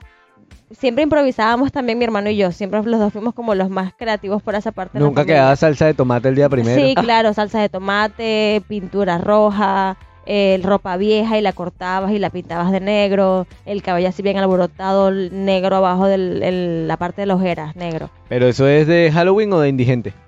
Una combinación muy Ah, loca. ya, ya, sí. Era improvisado, era improvisado. Pero recuerdo que mi hermano incluso una vez hizo una fiesta de Halloween. Hizo concursos y todo. O sea, nadie celebraba Halloween en Maracaibo. Nadie. Nada más mi hermano. mucho calor, mi amor. Mi hermano hacía la fiesta de Halloween y yo me iba disfrazada de Halloween feliz en demonio. Todas sus amigas así como Aslan en gatita, en bruja sensual y yo así en demonio parada en la puerta. Con a tu, con tu lente de contacto blanco. Yo recuerdo que, yo recuerdo, sí, tal cual. Yo recuerdo que la gente llegaba, yo me paraba en la puerta como escondida y cada vez que pasaba la gente yo me asomaba así. Y me quedaba mirando a la gente y todo así. Eso es terror, eso sí es Halloween. Eso, no, es que brujita, para eso- Brujita, no, ¿qué es eso? Para eso, es carnaval. existe para eso- carnaval y claro, otras festividades que se pueden aprovechar. Sí. Bueno, y ya ahorita que soy madre, algo como la mamá de Aslan, sí, Abril cuando tenía cinco años aquí, porque era nuestro primero Halloween, en Venezuela no se hacía eso. Repito, una vez más. Cuando llegamos aquí y vemos que se celebra Halloween, la mamá emocionada más que la hija. Más yo, que la hija. ¡Abril, Y yo le agarro un vestido Pásame la cortina y agarré un vestido viejo de Abril, lo- se lo rompí todo, lo pinté, le alboroté ese pelo, la pinté toda de negro y le empecé a tomar fotos. Y yo abrí la cuesta en el piso así. y Abril con cinco añitos tan linda. Y ella, mamá, y así, Abril, Abril, pon cara así de mala, así, actúa, actúa. Dame más. Necesito más, necesito, Necesito más. más actuación, Abril. Y en estos días le digo, Abril, ¿y si haces un video para TikTok de Michael Jackson de Thriller? Me dice, mamá, ya eso lo hicimos. Y yo, no, Abril, tú no has hecho ese baile nunca. Sí, mamá, ya lo hicimos. Hace como cuántos años que llegué aquí, me, me vestiste, me pintaste toda y lo bailé en la sala. Se repite Yo con bailé nueva thriller. producción. Cada- Yo bailé cada año. thriller. Y yo, no, Abril, pero eso nunca se subió a las redes. Así que hay que hacerlo. Se repite y nueva producción, nueva producción. Cada año se vive lo mismo. Yo produciendo a la niña. Y ya va mía también por eso. Top, top de disfraces que les gustaría ponerse para este Halloween. Porque este Halloween ya sabemos que está, va a estar súper trillado el de... El del juego del calamar. Calamardo. El año pasado fue el de la casa de papel, ahora va a ser el juego del calamar. vi un meme de Calamardo. Incluso que el artista esta, ¿quién fue? ¿Becky G? No. Eh, una de las tantas G. Becky G, Laura Karol G. G. No sé quién fue de ellas, reggaetoneras, que hizo su concierto. El G. Hizo su concierto vestida de la muñequita y los bailarines estaban vestidos con las bragas rojas y la Qué original, cámara. de verdad, qué original. qué En un concierto, imagínate. Muy original, muy original. O sea, Demasiado. el, el departamento creativo de esa mujer debe estar, pero sí, mira, ella dando el rating a todo lo que echando candela a la cabeza. de ¿Qué tanta disfraz me gustaría tener? Olvídate de, de overall rojo, casa de papel y lo, no, es que el calamar. no me gustan, eso no es terror para mí. Tiene que ser Bueno, tú me vas a perdonar, así, pero cuando yo vi, la, yo vi la, la, la serie y lo, el primer capítulo donde te matan a medio elenco, o sea, hasta el camarógrafo No llegó me des ahí. spoiler que no la he visto. Ay, ¿cómo vas a ver eso? No la he visto. Está en Netflix. Hasta Pues en Facebook no, no sé, ¿qué disfraz? Es que incluso tú buscas en Google disfraces para Halloween y te sale, no sé, la policía sexosa y, La y la enfermera de Blink rosa, 182. así con la... No sé, pues para mí Halloween es... ¿Sabes qué daba miedo? Don Ramón disfrazado de la pantera rosa. ¿Nunca lo vieron? Nunca lo vi. No. No, yo sí lo vi. Nunca sí lo lo vi. vi. En Chapulín Colorado se disfrazaba mucho de la pantera De, rosa. de me Doña da- Florinda pudiera ser. Te queda. Con el gato. Te queda. Me te queda, ya gustaría. te veo. Otro gato. ¿Vieron Ya ese veo. capítulo? Sí, me encantó. Cuando De se que- mete en la casa de la bruja del Sí. 71. Ese me encantó. ¿Quién está ahí? Otro gato. Aslan, tú de qué Yo te me quieres quiero disfrazar? disfrazar de el laberinto del fauno. ¿Qué es eso? Ya se hace del ¿Pero del laberinto o de los, per- los de los personajes del personajes, laberinto? ya sea, pero es la película ¿verdad? la que Ya lo vi como un cuadro así, con Yo el me imaginé laberinto en la laberinto barriga. Me gustaría mucho ya sea En la cartulina. el mono La que cartulina. tiene los ojos en las manos o me gustaría hacerme como un minotauro, como algo así. El del mono de, los, de, la, de las... o sea, hay un intro que lo hizo Vicente del Toro, creo que fue Vicente, o alguno de los del Toro, eh, para Los Simpson. Está increíble, ese creo que es uno de los mejores intros de Los Simpson y aparece justamente el señor Burns como, como el monito este, el del laberinto del fauno, el de los ojos en la mano. Y Smithers aparece como, como un hada. Y se le come la cabeza a Smithers y la tira así. Está brutal ese intro, uno de los mejores de los, de los Simpsons. Los Simpsons también se las traen, la verdad. Sí, no, y sobre todo la casita del, del horror está muy, muy buena. ¿Y tú de qué te vas a disfrazar? Eh, estoy pensando seriamente, sí, de factura de la comisión de la luz, que eso da bastante Da miedo. Ese da miedo. O no sé todavía, de, de prueba de embarazo positiva. que también ser. da También miedo. da miedo. Da miedo. ¿Te En- imaginas? Así, la prueba de, de farmacia, así andando. Taca, taca, taca. Positivo, positivo, Me positivo. busco un PVC completo y me meto en el PVC y me pongo solamente dos rayitas rosadas arriba. Bueno, ahorita te puedes poner también el disfraz de, del virus.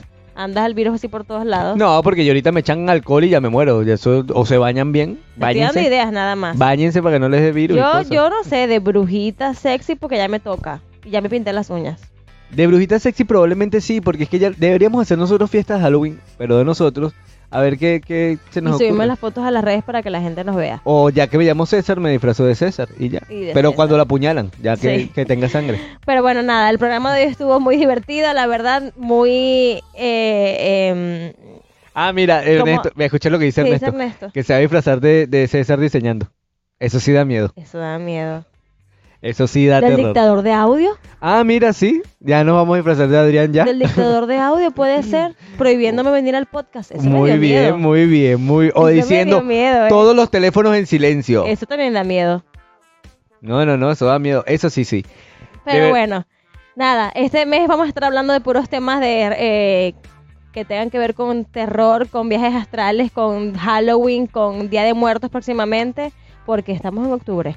Y antes de que se termine el año hay que to- Ya contar nuestras una historias, semana de octubre votar nada todo eso y recibir noviembre hay como se tanto- debe. Una semana de octubre que nos queda, Una vamos a echar todo lo que podamos. octubre. Tanto de que entregarle al público de, de Sí. historias. Así que ¿Qué le quieres del- entregar al público? Ah, sí. Historias. Historias, historias verdaderas. Depende del, del público. Dos hombres y un camino. es una novela, ¿no? Eso, da- eso da miedo. Eso es Brokeback Mountain. Nada, chicos, fue un placer para mí. Ya hemos llegado casi al final de este programa de Entre Copa Ya, y Copa. Hemos llegado. Ya hemos llegado al final. Ya producción Eh, parece un sordo mudo, parece un mimo ya. la- eh, me encanta porque cada día sacamos más nuestras temas personales aquí en el A la programa. catarsis. Nuestro catarsis diario, bueno, semanal. Eh, y nada, me voy muy asustada a mi casa recordando todas esas historias. Yo espero que no me pase nada cuando llegue. Yo espero que ustedes en casa tampoco les pase nada. Y si, bueno, y si les pasa algo, coméntenlo. Eso es lo que iba a decir, si que nos han echen tenido su cuento. echen su cuento también. No sean así, compartan. Y si, si les da flojera, lo mandan por audio también. Sí. Envíen un fax, no sé, whatever you want. Un mensaje de texto. Y por favor se los pido, no se disfracen del juego del calamar, sean más originales. Sí, por favor. De brujita. Ya no es tan original, mucho. pero es de Halloween por lo menos.